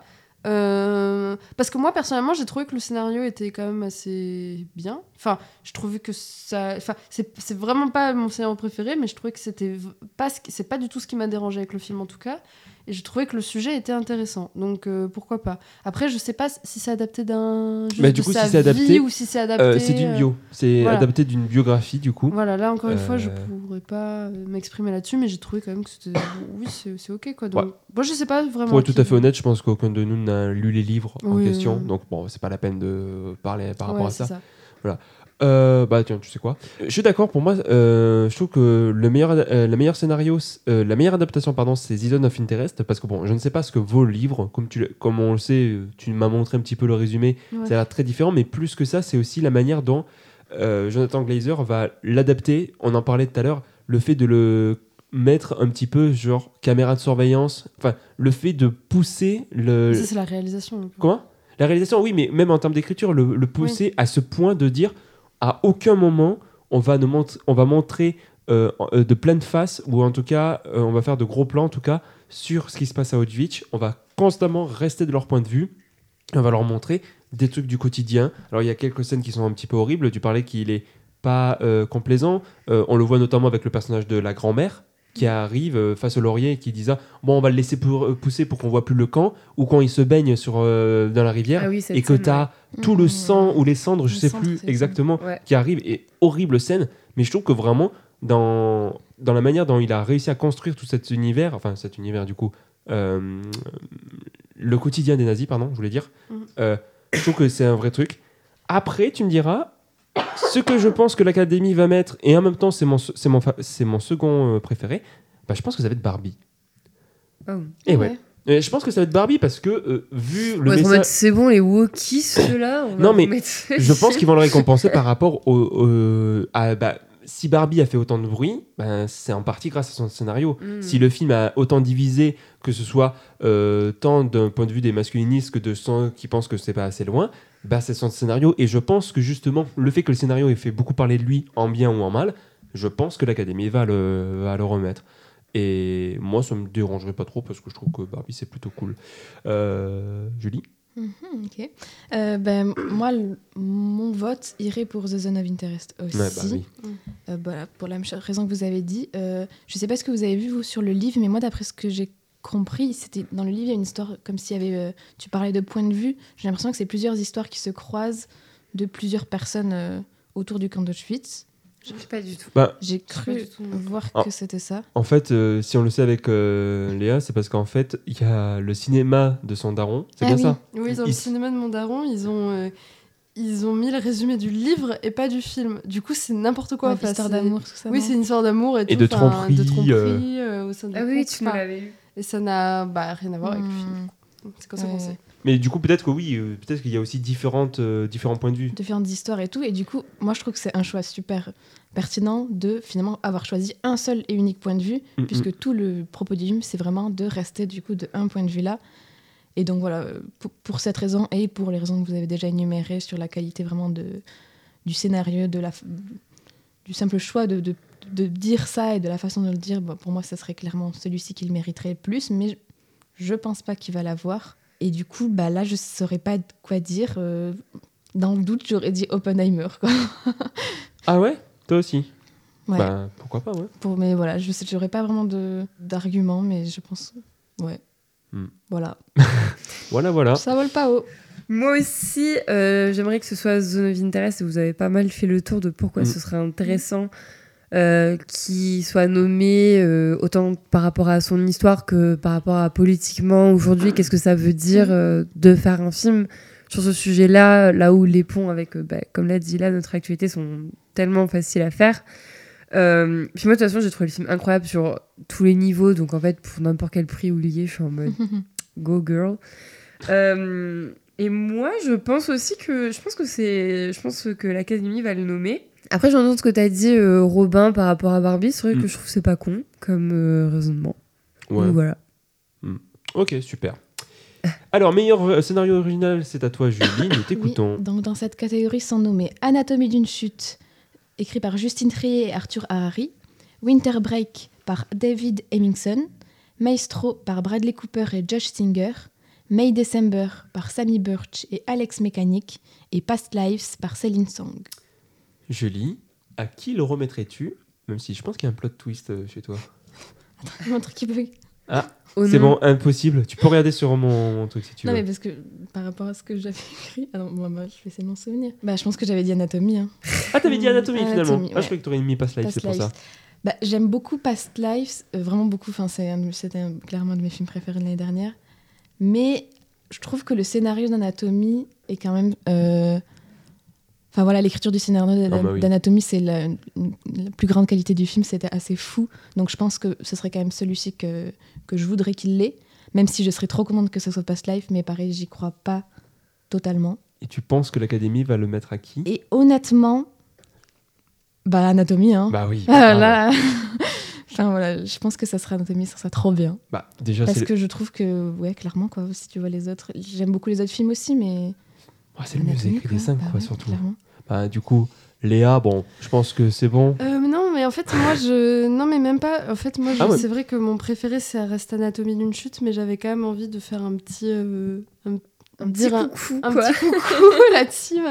non mais enfin dire que j'ai quand même beaucoup aimé le non dire que j'ai quand même beaucoup aimé le scénario de Past Lives Mm. et que j'ai trouvé que le point de vue de la réalisatrice sur ce genre de ré- relation euh, euh, sur euh, le personnage principal, j'ai trouvé ça très beau et j'ai beaucoup aimé les dialogues, j'ai beaucoup aimé les, les relations entre les personnages et comment elles évoluent au fil de la parole, tous les tout, en fait, tout ce qu'implique le scénario sur les différences de langue, un petit peu, Mhm. bah, évidemment, la manière parfois de Anatomie d'une chute, mais sur l'incompréhension entre les personnages, la phrase euh, je ne comprends pas quand je, je ne comprends pas ce que tu dis quand tu parles dans ton sommeil, c'est c'est c'est magnifique quoi. Enfin, il y a plein de choses qui sont très très belles dans ce film et que je voilà, je j'ai vraiment euh, été très touchée par le scénario, mais c'est vrai que je pense qu'ils vont récompenser Anatomie d'une chute et ce sera évidemment extrêmement mérité et je serai très heureuse si c'est le cas. Ce serait super. Anatomie Voilà. d'une chute qui, d'ailleurs, euh, dans toutes les catégories à l'étranger, enfin, toutes les cérémonies à l'étranger, c'est le scénario qui gagne. Bah c'est logique. Enfin le scénario est vraiment euh, ficelé d'une façon. Ouais, c'est super. Zara, on continue avec toi. J'ai rien à dire de bien original. Moi aussi, pour moi, le, le mon préf, c'est euh, Anatomie d'une chute. C'est le mieux écrit, euh, que ce soit dans les dialogues, que ce soit dans les rebondissements, on va dire, euh, de l'affaire. Euh, je comprends ce que vous voulez dire euh, par Past Life. Moi, j'avoue que c'est pas un film qui m'a touché de ouf. Mais euh, s'il y a bien un truc pour lequel euh, je reconnais, c'est toute sa réflexion, comme tu disais, sur euh, le langage, euh, qu'est-ce que ça veut dire euh, parler une autre langue que l'autre, qu'est-ce que ça crée, enfin quel quotidien ça crée, euh, quelles insécurités ça crée, euh, parler de bah, d'immigration, de donc de notre rapport avec nos racines, etc. Voilà, je trouve que le film avait un propos intéressant là-dessus. euh, mais pour moi, ça s'arrête là. Genre, ça n'en fait pas un scénario pour autant. Donc, euh, pour moi, ce serait Anatomie d'une chute. Et ce sera Anatomie d'une chute, Oui. De toute façon. Bah écoutez, je vous rejoins. C'est Anatomie d'une chute, c'est mon préféré, c'est le mieux écrit, euh, c'est le grand favori. Euh, en espérant juste qu'il aime bien, non pas parce qu'à la fin, Hmm, on sait pas trop si c'est elle qui l'a tué ou pas, parce que bon, ça m'énerve que les gens, euh, les gens ne retiennent que ça, enfin, que ça, non, mais je trouve que le film est tellement plus que juste, Hmm, il y a une fin ouverte, que c'est dommage de le retenir que par rapport à ça. Mais après, oui, c'est bon. De toute façon, ça fait des mois qu'on en parle, qu'on vante l'écriture du film, donc voilà. Il n'empêche que euh, par rapport à Past Life, pourquoi pas? Au niveau de l'académie, pourquoi Ah ouais, pas tu il remettrait ça? un truc à Past Life? Parce que Past Life a fait quand même pas mal de bruit. Et du coup, peut-être qu'il le remettrait à l'instar de. Enfin, à l'inverse de Anatomie. Bon, ça serait honteux. Enfin, pas honteux, mais Mm. dommage parce qu'Anatomie, voilà. Mais peut-être Past Life, on sait pas. Les amis, il me semble que Oui. jingle est en train d'arriver. Il semblerait qu'il y ait une nouvelle pub. Alors là, en plus, elle nous fait toute. euh, voilà. Donc toi, Zara, tu auras le, le Oui, truc de fin. Du coup. C'est bon, ouais.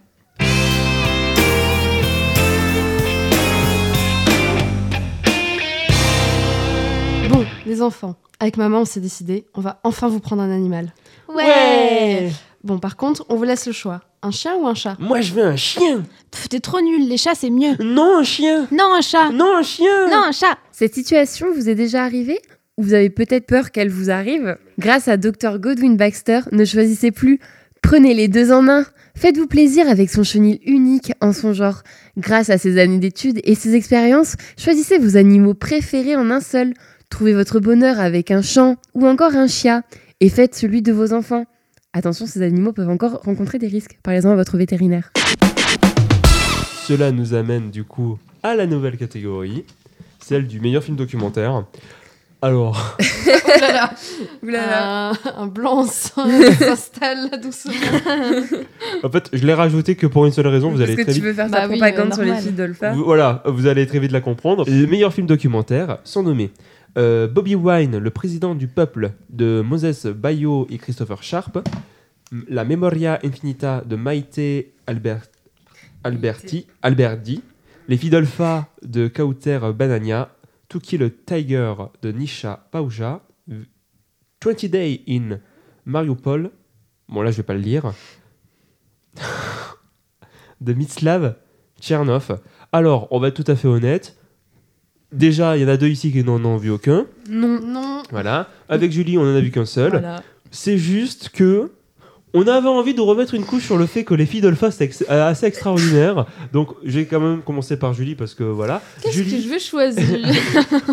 Voilà, parmi les un film que tu as vu, lequel voudras-tu euh, Eh bien, les filles d'Olpha, dis donc. Ah bon? Bon, les filles d'Olpha du coup.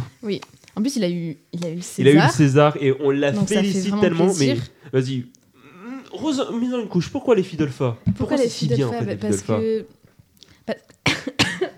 Oula, non, non, euh, les émotions. Les filles d'Olpha, du coup, c'est un film qui, est, euh, apporte une super façon, une façon super originale en fait d'aborder, je trouve, le documentaire, puisqu'il va mélanger donc euh, des, les personnes réelles avec des actrices qui vont jouer certains rôles et qui va, ça va donc créer en fait plein de moments, en plus des scènes de reconstitution qui sont hyper touchantes, hyper intéressantes. Il, va, il va y avoir des scènes d'interaction entre les actrices, enfin les personnes quoi, et les, euh, et les vraies personnes qui ont vécu euh, ces choses-là. Donc il y a toute une réflexion, même avec des moments où l'équipe ou, ou la réalisatrice euh, va parler, va s'impliquer, et ça crée des moments assez fous qui donc, ça va raconter plus, j'ai l'impression, que vraiment euh, juste euh, du coup euh, cette histoire de, de, de relations mère-fille, de relations avec le contexte du pays et tout.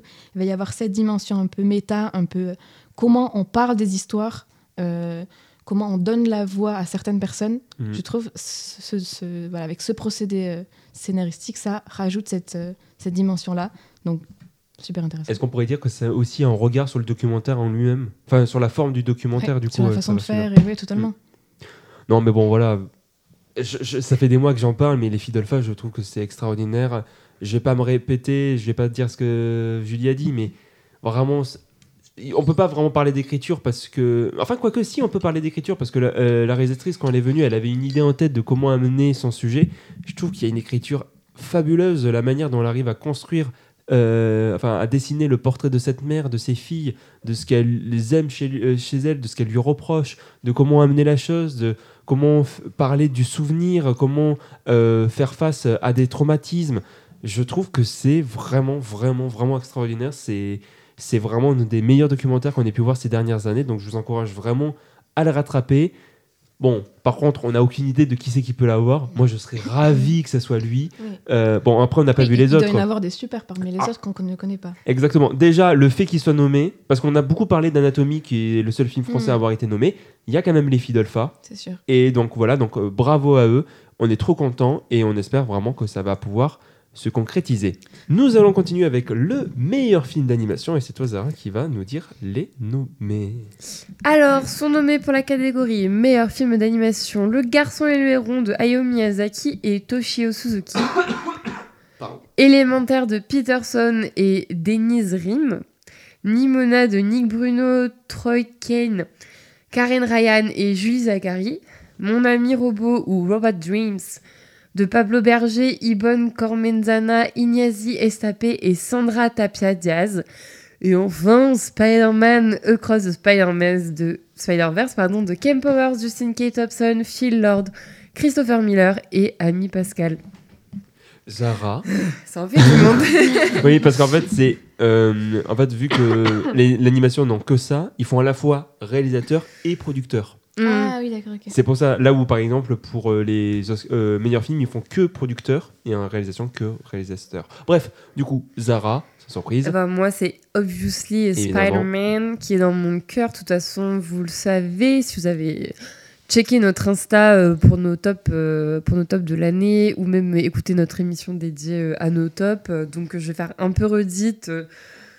Enfin pour moi Spider-Man euh, c'est génial. euh. Ah oui, tu l'avais dit avec cette voix en plus. c'est vrai, donc c'est pour Exactement. ça que t'es obligé de. non mais voilà je trouve que le film est fou euh, que ce soit en termes de technique d'animation. euh, en termes de, de scénario, enfin genre comment ça, enfin genre voilà comment ça met en pratique le multiverse, les personnages sont hyper attachants. Moi c'est vraiment une histoire qui m'est vraiment restée en tête.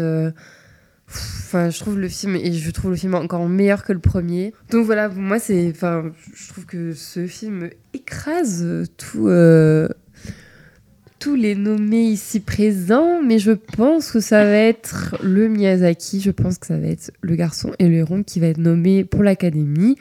Euh, voilà. Ok, Tout est-ce que simplement. Tu penses pourquoi ils vont le remettre? Bah, euh, pff, en vrai, à part parce que c'est Miyazaki. En en vrai, ça a été plutôt bien apprécié, euh, le garçon et le héron. Enfin, ça a fait quand même pas mal de, pas mal de bruit. Et enfin, moi, j'ai eu que des gens enfin, autour de moi qui ont beaucoup, beaucoup aimé. euh, ok. et puis, donc, euh, voilà, je me dis pourquoi pas. Et pourquoi pas Léa, toi? Bah, tout comme Zara, moi, mon préféré, c'est vraiment Spider-Man euh, Across the Spider-Verse, qui, je suis bien d'accord, est mieux. Enfin, je l'ai trouvé encore mieux que le premier. J'ai tellement aimé l'animation. L'animation est incroyable. C'est... Le film est vraiment beaucoup resté en tête. Je suis allée le voir deux fois au cinéma, ce qui n'arrive jamais. Enfin, vraiment. euh, Youk. Donc, euh, vraiment, je pense que. Bon, non, c'est vraiment mon préféré. Après, je dis ça, j'en ai vu que deux. J'ai vu celui-là et le garçon et le héron. Mais je pense aussi que c'est le garçon et le héron qui va gagner.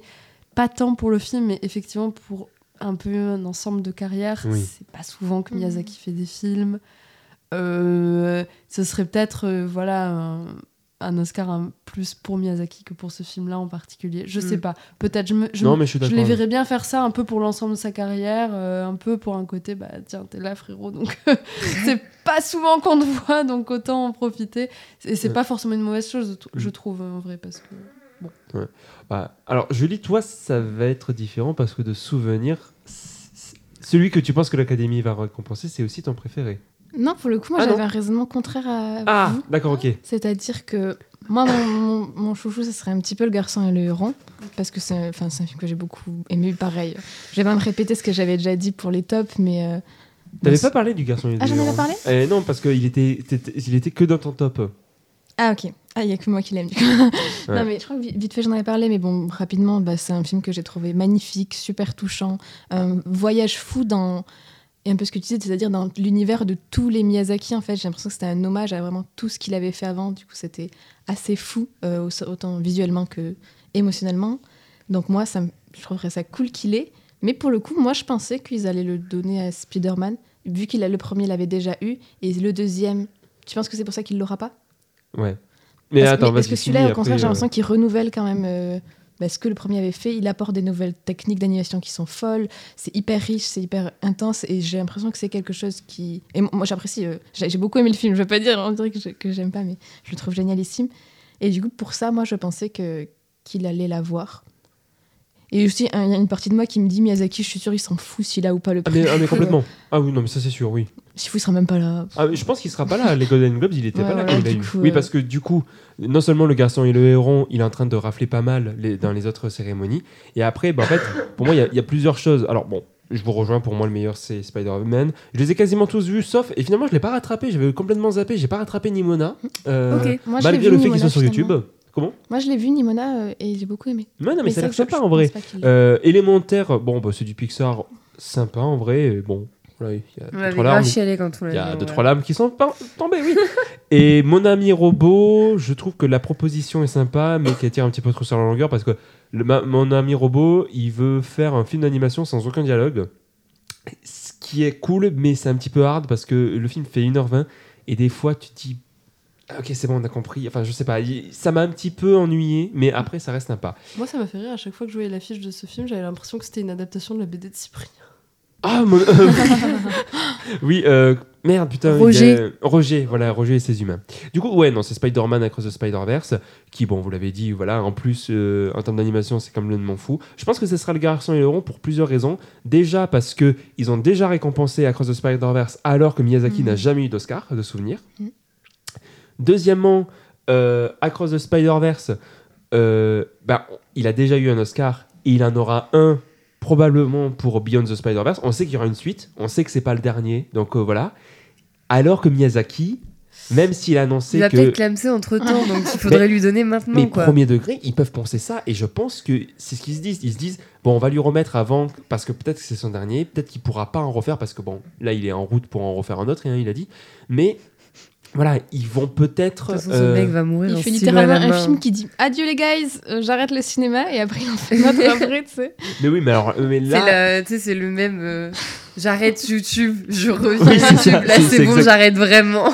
mais le, le truc c'est que euh, et aussi, bah, tu le disais, il a eu un bon succès, surtout aux États-Unis, grâce à son casting vocal. euh, même nous qui, qui ne l'avons même pas vu en anglais, Avec on, Robert Pattinson. on sait qu'il y a Robert Pattinson qui a fait Maito.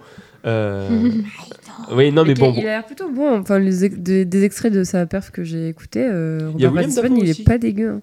Euh, non, mais il y a un beau casting quand même vocal. Donc, entre le fait qu'il a bien fonctionné, le fait que ce soit son dernier et le fait qu'ils l'ont jamais récompensé, je pense que tout ça font que bah, c'est lui qui va l'avoir. Et après, bon, en fonction des goûts, certains diront que c'est le meilleur de la liste. Je sais qu'il y en a certains, c'est le pour certains, c'est le meilleur de la liste et pour d'autres, c'est juste le préféré, comme c'est ton cas à toi.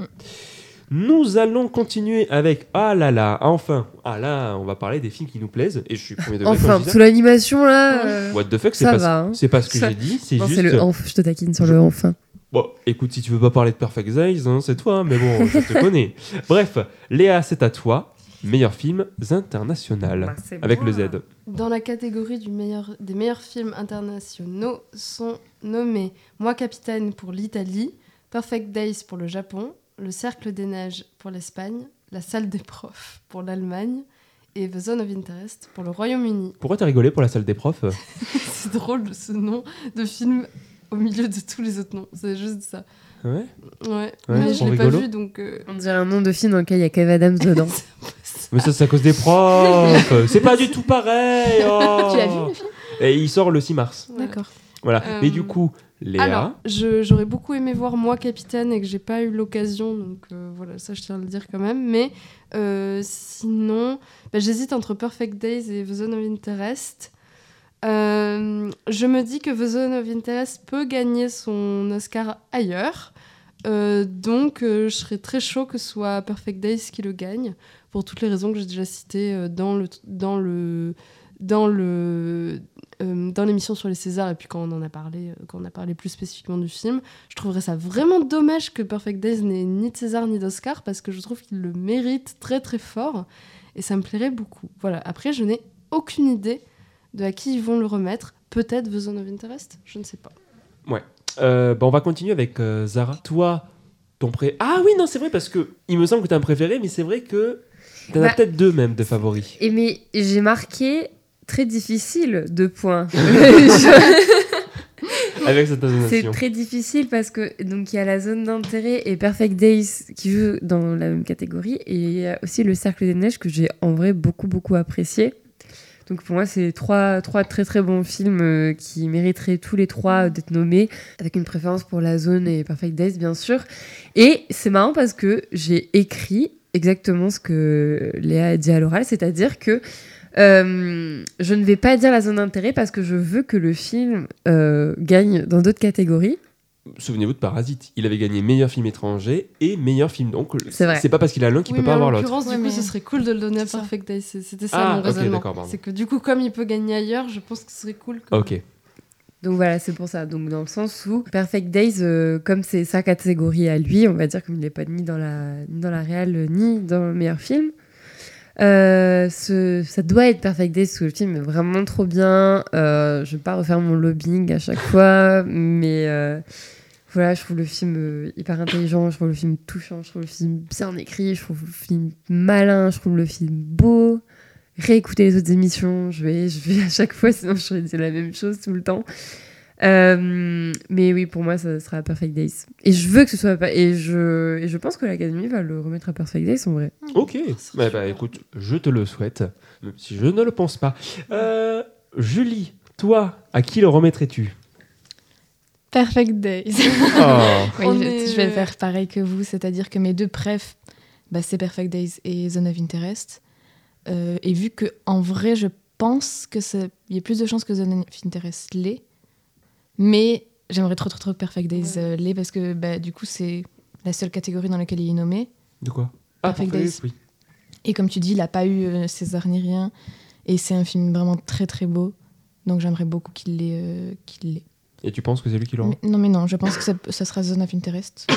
Et je serais très contente si Zone of Interest là, Ouais. quand même, parce que c'est vraiment un film bah, qu'on a déjà- parlé, super Mm. intelligent et tout. Voilà. Mais moi, je suis pas d'accord avec toi, euh, Léa. Mhm. Euh, mais et du coup, euh, pas d'accord avec toi non plus, Zara. Parce que je, D'accord. vous Tu dis ça dites- d'une toute petite voix, Ouais. c'est très rigolo. Non, c'est parce qu'en fait, vous, dites que ça va être. euh, The Zone of Interest peut l'avoir pour meilleur film.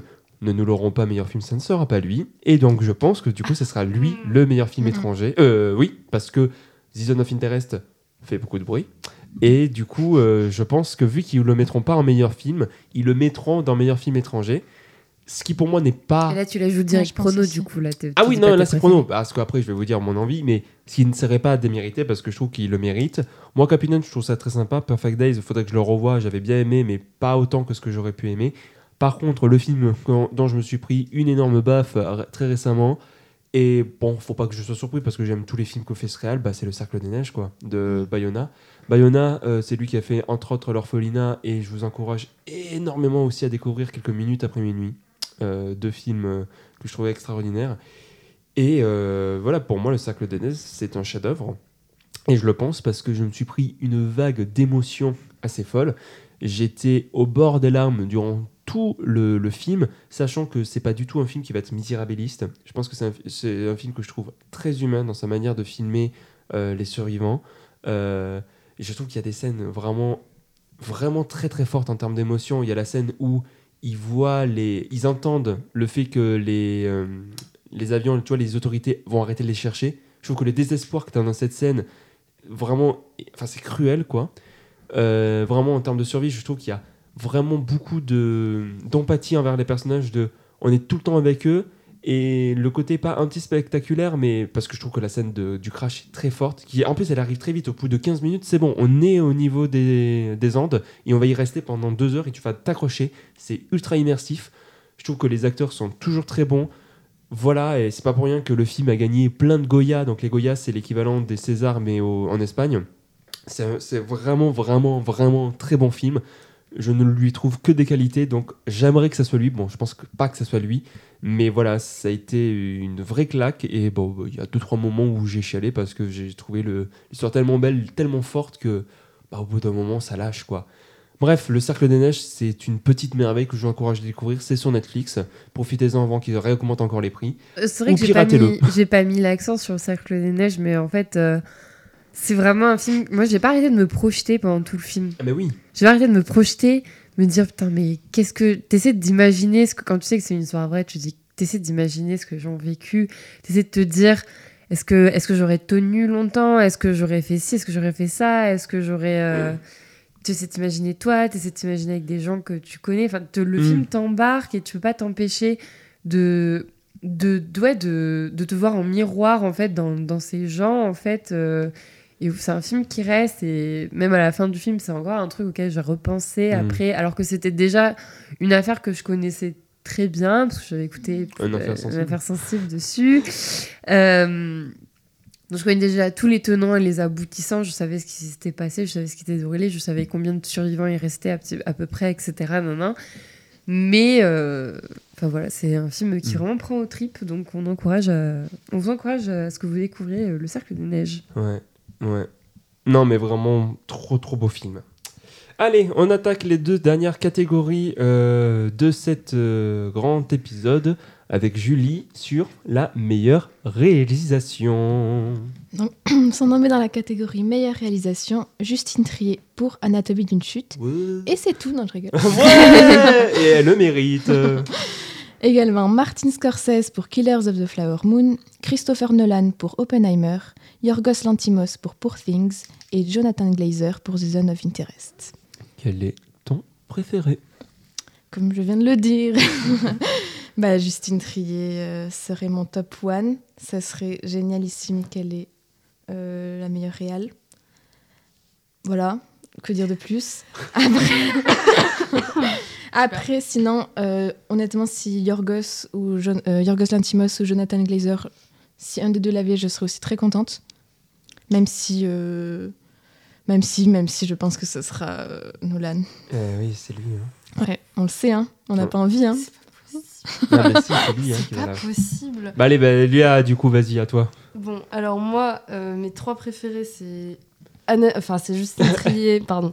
Mais mes, mes trois réels préférés, c'est Justine Trier, Yorgos Lantimos, Lantimos pardon, et Jonathan Glazer. Et je dirais que si vraiment je, parle en termes de travail de réalisation, je dirais que Jonathan Glazer a vraiment apporté Mm. un point de vue très différent sur comment on peut réaliser un film. Et euh, j'ai regardé un petit peu le making-of et il parlait de comment ils avaient fait le film. Donc en gros, ils ont mis un peu des espèces de... pas des caméras de surveillance, mais c'était un peu l'idée dans la maison euh, donc des protagonistes. Et donc en fait, les comédiens euh, jouaient leur, leur rôle sans, sans faire attention au plan, sans faire attention à l'équipe technique. C'était vraiment les caméras étaient posées et les acteurs jouaient. Et les acteurs disaient que c'était très... Enfin, les comédiens et comédiennes disaient que c'était hyper impressionnant parce qu'ils avaient vraiment l'impression d'avoir le poids de l'histoire sur eux parce qu'ils étaient seuls et qu'ils avaient vraiment l'impression de devenir les personnages. Enfin, Je l'ai- et que aussi, euh, il y a l'acteur, à un moment, il joue une scène de repas, et vu qu'il y a personne qui est là, il, il rejoue, euh, Ouais. parce qu'il sait pas, vu que personne, vu que Jonathan Glazer est pas là, enfin, il y a Ouais. personne de l'équipe technique, et ouais. Et je trouve ça hyper intéressant. Et moi, je trouve que ben, remettre un prix à quelqu'un qui a eu une idée de réalisation et qui l'a mise en œuvre pour essayer de rendre son récit encore plus puissant, ben, moi, je trouve que c'est tout l'intérêt d'un prix de réalisation. Euh, Et euh, bah, sur ce côté-là, Justine Trier, évidemment, le mériterait tout autant. Et Yorgos Lantimos euh, aussi.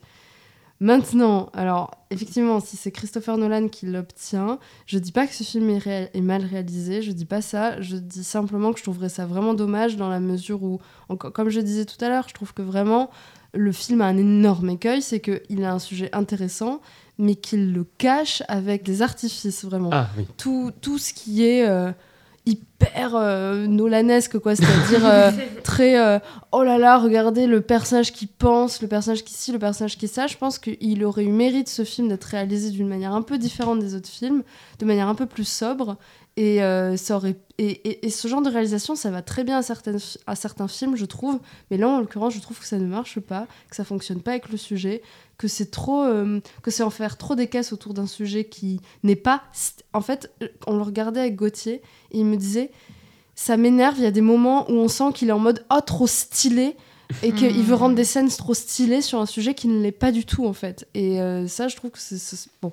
C'est certainement lui qui va l'avoir, j'imagine, mais je trouverais ça vraiment dommage. Et je trouve que on a trois réals là, Justine Trier, Yorgos Lantimos, euh, Lantimos j'y arrive pas, hein, et Jonathan Glazer qui ont quand même euh, des réalisations, je trouve, un tout petit peu plus euh, pas intéressantes, mais juste que je trouve un, un peu plus à propos en fonction du, du sujet qu'ils traitent, quoi. Je suis Perso. globalement d'accord avec toi, à une exception, c'est que moi j'ai beaucoup de mal avec euh, la réalisation de l'Antimos, parce que dans Ouais. ce surplus, Oui. moi j'ai pas accroché. Genre vraiment que on pense du grand angle à ce point de vue, on coupe, on coupe ici, un moment le, ça fait ça. Non, j'ai eu beaucoup de mal avec ça. Néanmoins, je te rejoins. je Mais pour que- moi, la réalisation, c'est un truc d'ensemble, quoi. C'est pas juste l'image aussi. Ah non, mais bien sûr, Ouais. c'est aussi la- bah, le cadrage, la, la- euh, la- comment tu places ta caméra, où tu, où tu amènes tes personnages, c'est ça? Euh, bah oui, ta direction d'acteur, euh, la, ré- la, la mise en scène, quoi, globalement, de ton Mm. film, comment, avec ton scénario, tu vas en faire euh, ce qu'il est, donc avec tous les éléments. Pour moi, Et c'est pour ça- un truc d'ensemble. Et c'est pour ça que justement, je trouve que ce qu'a fait Glazer, justement ce truc très chirurgical, très bah, caméra de surveillance, on se répète depuis tout à l'heure, c'est c'est vraiment, en fait, ça, ça, im- ça imprime tellement le propos du film, la réalisation est tellement euh, au diapason, ça se dit ça? Au Oui, diapason du propos, que bah, pour moi, c'est vraiment celui qui a le vraiment, qui Mm. impacte le plus à travers sa mise en scène. Après, j'aime beaucoup aussi ce que fait euh, Trier. Bon, on va pas reciter les, les classiques, mais je suis désolé, je trouve que la, la manière dont elle arrive à filmer l'intimité de ses personnages, la, la manière dont elle arrive à filmer euh, le truc, qui- l'étau qui se resserre autour d'eux, la scène de la dispute. euh, non, mais voilà, je trouve qu'il y a vraiment quelque chose de très fort. Et après, bon, euh, c'est Nolan qui va l'avoir. Et Nolan, ben, à part la scène de l'explosion et la scène qui va suivre, donc la scène du discours, Oui, qui sont très bien. Voilà, coup, où là, parce que justement, dis, là, il prend le temps. Enfin, il se réveille. Enfin, il se réveille. Enfin, il se dit Ah, tiens, putain, comment j'essaye de mettre en, en image, comment j'essaye de faire passer des émotions à, en dehors de juste trois pélos qui vont parler. Oui, c'est ça. Et le truc, c'est qu'ensuite, ben, t'as ensuite une heure de film où il repart sur ça et là, il m'ennuie. En fait, c'est t'as les deux premières zones que je trouve sympathiques. T'as le climax sur pendant 15-20 minutes que je trouve fou. Et après, t'as une heure euh, où je trouve ça très plat. Et pourtant, c'est lui qui va l'avoir. Mm. Zara. Euh, bah, moi, je sais pas. euh, Pour mon goût personnel, euh, j'hésite entre Poor Things et Zone of Interest parce que je trouve que c'est alors, c'est deux propositions très différentes, Ah, ça oui. euh, mais en fait, euh, qui font leur boulot de réalisation dans le sens où bah, c'est deux visions qui. euh, Enfin, ouais, deux réels qui collent parfaitement avec ce que veut transmettre le film. Voilà, je trouve que tu avais cette impression que Poor Things, des fois, pouvait être un peu too much dans, ses, dans effets de, de, de caméra, ces espèces de. Alors, le gros plan en mode lentille, là, j'ai oublié comment ça s'appelle. Ah, Mais, le euh, fisheye, oui. Voilà, le fisheye. Euh, mais en fait, je trouve que ça colle tellement avec euh, l'histoire, avec euh, le personnage, avec l'univers que. Enfin, que pour moi, du coup, ça match. Je trouve que la proposition, vraiment, c'est celle qui dénote le plus pour moi de, de toutes les. de tous ces films en meilleure réalisation. Donc, c'est pour ça que j'ai pensé. Mais je trouve que Zone of Interest fait aussi bah, quelque chose de aussi intéressant avec complètement la démarche opposée, comme vous disiez, quelque chose de très chirurgical, d'un peu claustro des fois euh, quand on reste dans cette maison, avec euh, quand euh, la caméra est dans ces coins de ces coins de couloir qu'on voit les gens passer, qu'on capte des conversations. Moi, je pense beaucoup à la, je pense beaucoup au, au moment où il monte les escaliers là. Euh, Où il les descend plutôt Oui, il les descend, Oui, pardon, avec oui, euh, ce couloir qui amène vers le musée ou quoi. Je trouve que ce- cette séquence, elle est, Oui. vraiment, elle est vraiment incroyable. Euh, donc vraiment, mon cœur balance entre les deux, mais je pense que je suis un poil plus sensible à la proposition de, de Glazer. Donc, euh, à une chouille, je, vais, je dirais que mon goût personnel va à la zone d'intérêt. Et bon, bah, de toute façon, tout le monde dit que ça va être Nolan, donc on va dire que c'est Nolan. Mais, ça, mais sache que, sachez que le jour où on va regarder cœur, les, hein. le jour où on va regarder les Oscars, je vais pleurer Oh parce non. que je trouve le film. euh, enfin, en fait, je trouve le film veut en faire too much et ça, ça m'énerve énormément. De toute façon, je suis énormément fait chier devant ce film. voilà. Donc, on vous a demandé là euh, quelles étaient vos envies. Bon, comme, euh, comme euh, je crois que Julie et du coup euh, Léa. En numéro 1, ça reste Justine Trier qui est proposée, 5 votes. Après, il y en a certains qui. Vous... Enfin, en second, c'est Yorgos Lantimos finalement, qui, qui a bien plu. Et après, ça joue entre Nolan et Glazer sur les envies. Par contre, si on leur demande à votre avis qui c'est qui va l'avoir, bon bah c'est Nolan, hein, sans surprise. Après, c'est vrai, on n'en a pas du tout parlé. Certains pensent que c'est Scorsese qui va l'avoir. Bon, j'avoue, j'y crois pas du tout. Non, Mais non plus. Parce que c'est Scorsese, peut-être il se dit ça, mais. Oui, après le film est bien réalisé, mais c'est Oui. vrai qu'il se dé- pour le coup, Nolan, on peut dire qu'il se démarque pas en bien selon moi, mais euh, c'est vrai que c'est tellement académique, je sais pas. euh, Oui, voilà. En fait, il n'y a rien de particulier enfin, à, Enfin, le film à repose dire. pas sur Il y a- n'y a rien à redire, mais rien à dire non plus, en fait. Tu vois, genre. euh, Bah, Mm. le, le film, s'il repose sur quelque chose, c'est plus sur un scénario que sur. Oui, voilà. Mm. Je trouve. Et enfin, euh, en dernier, est proposé quand même euh, Trier. Donc, comme Scorsese, il y a eu deux voix pour Glazer et une voix pour Trier. Donc, personne ne voit Lantimos euh, l'avoir. Ah, tiens, c'est marrant. Mais en tout cas, il y en a pas mal qui veulent l'envier. Et enfin, meilleur film. Euh, nous avons donc, je vais lire juste les films parce que sinon les productions, de toute façon, j'ai que ça. Sans nommer American Fiction, Anatomie d'une chute, Barbie, Winter Break, Killers of the Flower Moon, Maestro, Oppenheimer, Past Life, Poor Things et The Zone of Interest. Je sais que euh, je ne vous rejoins absolument pas, mais c'était dans mon top 10 de l'année dernière. C'est le film qui me plaît le plus. Alors, c'est clairement pas le meilleur, mais c'est celui qui me touche le plus, celui que, dont j'ai aimé l'esthétique et tout. Je sais, Zara, tu commences à faire les yeux de oh non, quand même pas, il a pas choisi ça. mais si, Enfin, c'est Winter Break. hein. Je suis désolé. Moi, Winter Break, il y a eu, j'ai eu beaucoup d'émotions devant ce film. J'aime énormément l'ADA. Alors, effectivement, oui, c'est très. On va prendre les années 70 et on va dire ah, regardez, c'est beau les années 70 quand même. Je sais pas. Moi, moi je suis complètement pris par l'histoire. Je, je trouve que c'est un petit doudou, c'est un petit bonbon. Donc, moi, j'ai beaucoup Film aimé de ce trio de Noël, hein, Quoi. Film de Noël, vraiment. Film de Noël, mais avec, avec du cœur, oui. Donc, comme un film de Noël. mais soyons honnêtes, hein, c'est Oppenheimer. C'est un peu couru d'avance. J'aimerais que ce soit un autre. Mais bon, allez, Oppenheimer. Prends la On, parole on veut. fait même plus d'efforts pour l'académie, vraiment, pour les grosses catégories. On, on justifie même plus de pourquoi, à votre avis, Oppenheimer, en mode, c'est Mais parce que c'est- C'est vraiment dommage. Enfin, quand, quand je nous Euh, entends, euh. c'est quand je nous entends, c'est triste quoi de se dire que c'est couru d'avance. Oui, voilà, qu'on se dire qu'il n'y a pas de. Il n'y a pas de la place de- au challenger, quoi. Oui, c'est ça, il n'y a pas de place aux autres gens, il y a forcément Nolan. Bah, disons que. American Fiction, je vois pas. Anatomie, pourquoi pas Ouais, Anatomie, pourquoi ça pas fait. Moi, je Voilà. me dis. Ce Bah- serait fou, ce serait fou en vrai. Oh bah, alors là, crois-moi que les masculins Ouais, vont, ils vont dire. Alors déjà que Nolan, pas- il a pas eu son elle Ce César. serait une espèce Elle, de volte-face pour les Oscars, ce serait trop ce serait bizarre, fou. tu vois. Et alors. elle au moins, elle s'excuserait pas de. Ouais. non mais. bon. Un bébé, qui c'était Qui c'est c'est Moi, excusez j'étais tellement triste, j'étais là, mais pourquoi tu t'excuses de gagner ton prix? Bon, on en reparlera. Après, sinon, en fait, les trois qui pourraient l'avoir, ce serait Anatomie, The Zone of Interest. Ah putain, oui, il y a Pour Things aussi. Oui. Oui, oui. Bon, allez-y, euh, du coup, vous. euh, Moi, pour Things, j'y crois pas trop. Vos envies, Euh, après, moi, j'ai bien aimé. euh, moi, j'ai bien aimé pour Things, mais peut-être pas au point de le vouloir en meilleur film. Moi, je trouve que c'est vraiment Zone of Interest qui, qui dans mon cœur, le mérite. Euh, Enfin voilà pour, euh, pour tout, pour son. Bah, comme on a dit tout à l'heure, pour euh, sa réalisation, pour ses acteurs que je trouve super, euh, pour, bah, pour le scénario, en fait, je le trouve. La proposition, euh, ce jeu sur leur champ, etc. Enfin, pour moi, c'est vraiment la, la, la propale que je retiens le plus.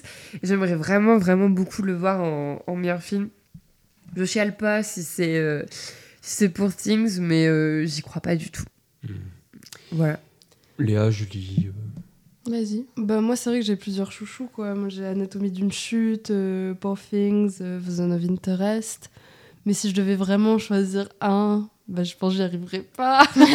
Euh, je Oh, pense je te le que... demande pas, tu sais quoi, là, Ouais. pour la dernière. Il y en a tellement. Oh, voilà, ils sont ça. 10, donc les c'est trois normal. me plaisent tellement. Ils, sont, ils ont tellement de qualité pour des raisons tellement différentes que je- c'est trop difficile à départager. Oui, c'est sûrement Oppenheimer qui va gagner, mais je garde un petit doute quand même en me disant pourquoi pas Anatomie d'une chute ou Zone of Interest Je sais pas, j'ai un mini doute. Je suis pas à 100% sûre. Non, mais en vrai, faut, Et, faut espérer. et je pense que c'est bien aussi de justement pas se dire que c'est couru d'avance parce que sinon c'est comme ça aussi qu'on a- qu'on adhère et qu'on accepte que de toute façon dans ces cérémonies là c'est que le gars euh, Ouais. enfin Bah, non, mais c'est objectif quoi Il y a quand même oui. une bonne partie de lobbying dans euh, les sûr. Oscars. C'est, enfin, un moment, ce qui se disait, c'était à celui qui nourrit le, mi- le mieux durant le dîner des nominés. C'est celui qui sert le meilleur buffet qui gagne l'Oscar. Bon, voilà, déjà, s'il y a Ouais, cette réputation-là. qui font les buffets. Comment? Ben, alors je sais pas trop, mais il y avait un petit peu ce truc de c'est celui qui nourrit le mieux, celui qui fait la meilleure, euh, le meilleur lobbying que qui va avoir le truc. Bon, du coup Bon, on a peut-être ses chances mais- avec euh, Messi, mais euh, bref. on verra mais euh, j'ai un petit espoir que ce soit pas Oppenheimer encore une fois euh, vraiment je dis pas qu'Oppenheimer c'est un mauvais film ou quoi que ce soit et etc je, je, je désolée pour tous les gens qui adorent ce film je trouve simplement que face aux autres films ce serait dommage de pas laisser la chance à, à des films Mhm. avec peut-être un peu plus de enfin disons qui apportent un point de vue vraiment un point de vue un peu différent enfin je sais pas c'est voilà ce serait cool ce serait différent et ce serait chouette Nous allons continuer avec Julie. Bah, moi, j'ai envie vraiment de parier sur Anatomie euh, 100%. Allez, on euh, prend Anatomie. Ouais. Pareil, il y a plein de films que j'aime beaucoup, on en a déjà parlé dans cette sélection, il y a plein de films vraiment super. Mais Anatomie, c'est celui qui me ferait le plus plaisir. Et honnêtement, je pense qu'il pouvoir avoir sa chance. Je pense que c'est faisable. Et voilà, moi j'ai envie de dire, let's go. Banco. Anatomie d'une Banco. chute Moi, aura je dis Banco. l'Oscar du meilleur film. C'est- C'est c'est Macron qui dit ça. Et moi je dis Banco. Non Macron, il a dit- dit, il dit tellement de trucs comme ça, ce serait possible. C'est pas dans le jeu des 1000 euros, il y a le super banco. Ils doivent dire, ils doivent dire banco pour. Si, je suis sûre. Ah, peut-être. Maman, je- si tu écoutes cet épisode, tu auras la. Alors, pour les envies. Alors, les envies, il y a une envie à peu près de chaque. Donc, euh, avec seulement deux votes chacun, c'est Anatomie et The Zone of Interest hein, qui, qui vient en tête de liste. Qu'est-ce qu'il y a Non, c'est chaque fois qu'on dit Zizon, je pense à Zinedine Zidane. nul. Après, sinon, on a euh, du coup pour un vote chacun Killers of Flower Moon, Poor Things et Oppenheimer. Bon, très clairement, là, on a cité les euh, cinq que les gens retiennent. C'est vrai que American Fiction, euh, Barbie, etc., Winter Break, c'est pas les films que les gens vont retenir de cette sélection. Par contre, sur, à votre avis, qui c'est qui va l'avoir? Bah là, ça se limite à trois. En premier, évidemment, sans trop surprise, c'est Oppenheimer. Voilà, le grand favori. Certains veulent y croire, comme toi, euh. Julie, avec Anatomie. Et en troisième position, c'est The Zone of Interest. Très clairement, c'est les trois. Et je pense qu'on pourrait réintégrer pour Things, pour dire que ça se joue entre ces quatre-là. Hmm. euh, à voir lequel. Vous, bah, vous aurez cette réponse dans une semaine si vous nous écoutez pile, Mm. le 10 mars, enfin le 11 mars parce que voilà, ça se passe de nuit. Euh, nous, eh ben, on se retrouvera justement dans deux semaines pour pouvoir faire le débrief, pour voir si nos attentes ont été euh, satisfaites. Oui, ouais, satisfaites, c'est Ouais. un bon mot. On déplorera quand même euh, un petit mot, genre on déplore l'absence de certains films. Ah bah oui, si vous voulez en parler, allez-y. Bah, le dernier Coppola notamment, ou, Ouais, euh, ou par exemple euh, Iron Claw, que moi je trouve que c'est un film qui avait toute sa place euh, dans, dans ses nominations, que ce soit pour, euh, la, que ce soit pour le scénario.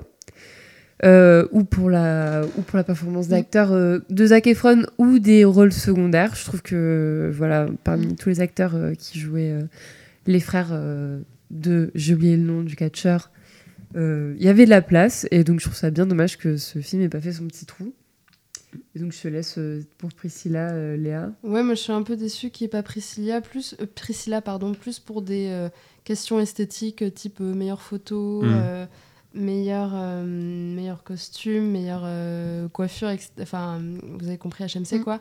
Euh, ça, je suis assez, euh, assez déçue pour, euh, pour le film et j'aurais bien aimé aussi voir, euh, je sais, euh, All of Us Strangers.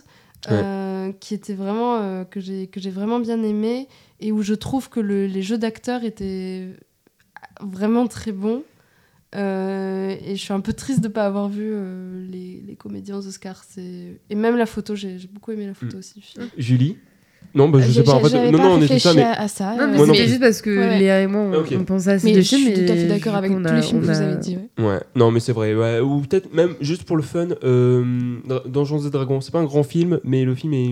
Ah est- non, en vrai, c'est un des rares films de blockbuster à l'heure actuelle qui, qui est fait avec vraiment bon cœur et pas de cynisme. J'aurais dû le voir Et honnêtement, ouais, était- très moi, il sympa. était fun, moi ça m'a fait plaisir de le voir. Ouais, aussi, très sympa. Et il a plu à beaucoup. En Et on pensait pas qu'il allait être en tant aussi que bon. joueuse de Baldur's Gate le... Voilà. Ouais, Mais il aurait pu être dans maquillage, par exemple. Bref, merci euh, de- d'avoir écouté cette grosse émission. Ouais. Encore une fois, on n'arrive pas à faire euh, plus de moins de 2h30. Merci Julie. Merci Robin. Merci Léa. Merci Robin, merci tout le monde. Merci Zara. merci la team La Nous- team. On se retrouve peut-être dans une semaine pour se faire la nuit des Oscars. on verra. hein. Oh yeah Oh là là. Là, ça va piquer, trop plus. chaud. Et vous allez voir. plus, hein. Vous allez voir, c'est quoi avoir beaucoup de pubs Il y a Parce que là, je suis sympa pubs, là. Il y a un milliard de pubs et c'est à à 3, Une pub 3 heures du mat. Non, ça c'est quand ça commence. Oui, voilà, ça Ça commence dure- ça 3 dure combien de- chaud. Hein. Jusqu'à Vous vous rendez pas compte, 5-6 hein. heures. Il, faut, il suffit d'avoir des popcorn, des trucs comme ça. Entre dimanche et lundi, c'est ça C'est ça. Et du café. Et, Du et- et café, vraiment, euh, il y a- y a- euh. y a 5 minutes de pub, toutes les trois catégories. C'est super. Moi, moi, trou- moi, j'adore. Moi, c'est. Bref. c'est un bingo. Vraiment, Vous voulez pas qu'on se fasse un bingo avant euh, Ah, mais si, ça va être. Non, mais on, on s'en fera, on s'en fera. drôle, les trucs comme ça. Merci à vous de nous avoir écoutés. Oui, on sait qu'on est long. Merci. Bon- bonjour à, à tous les bienvenus. Euh, on est fatigué. Bonjour on est fatigué, on est malade, on rappelle. Merci beaucoup de nous avoir écoutés. Si l'émission vous a plu, n'hésitez pas à la partager, à la noter, euh, à nous suivre sur nos réseaux sociaux. En attendant, nous on se retrouve dans deux semaines où on fera le débrief à la fois des Césars et à la fois des Ça Oscars. va être super long aussi de faire ça. non Oh non, non, Non, non. J'aurai des petites questions. Ouais. Voilà, comme ça, hein, voilà. Voilà, hein, on va Euh, en attendant que l'on revienne, ben, allez voir deux films et surtout n'oubliez pas parce que et si vous nous, vous nous connaissez depuis aujourd'hui, et ben on vous apprendre un proverbe qui est attention et là il va vous marquer la rétine. Robin. Le pire avis qu'on puisse avoir, c'est celui qu'on ne partage pas. Allez, salut, à la prochaine.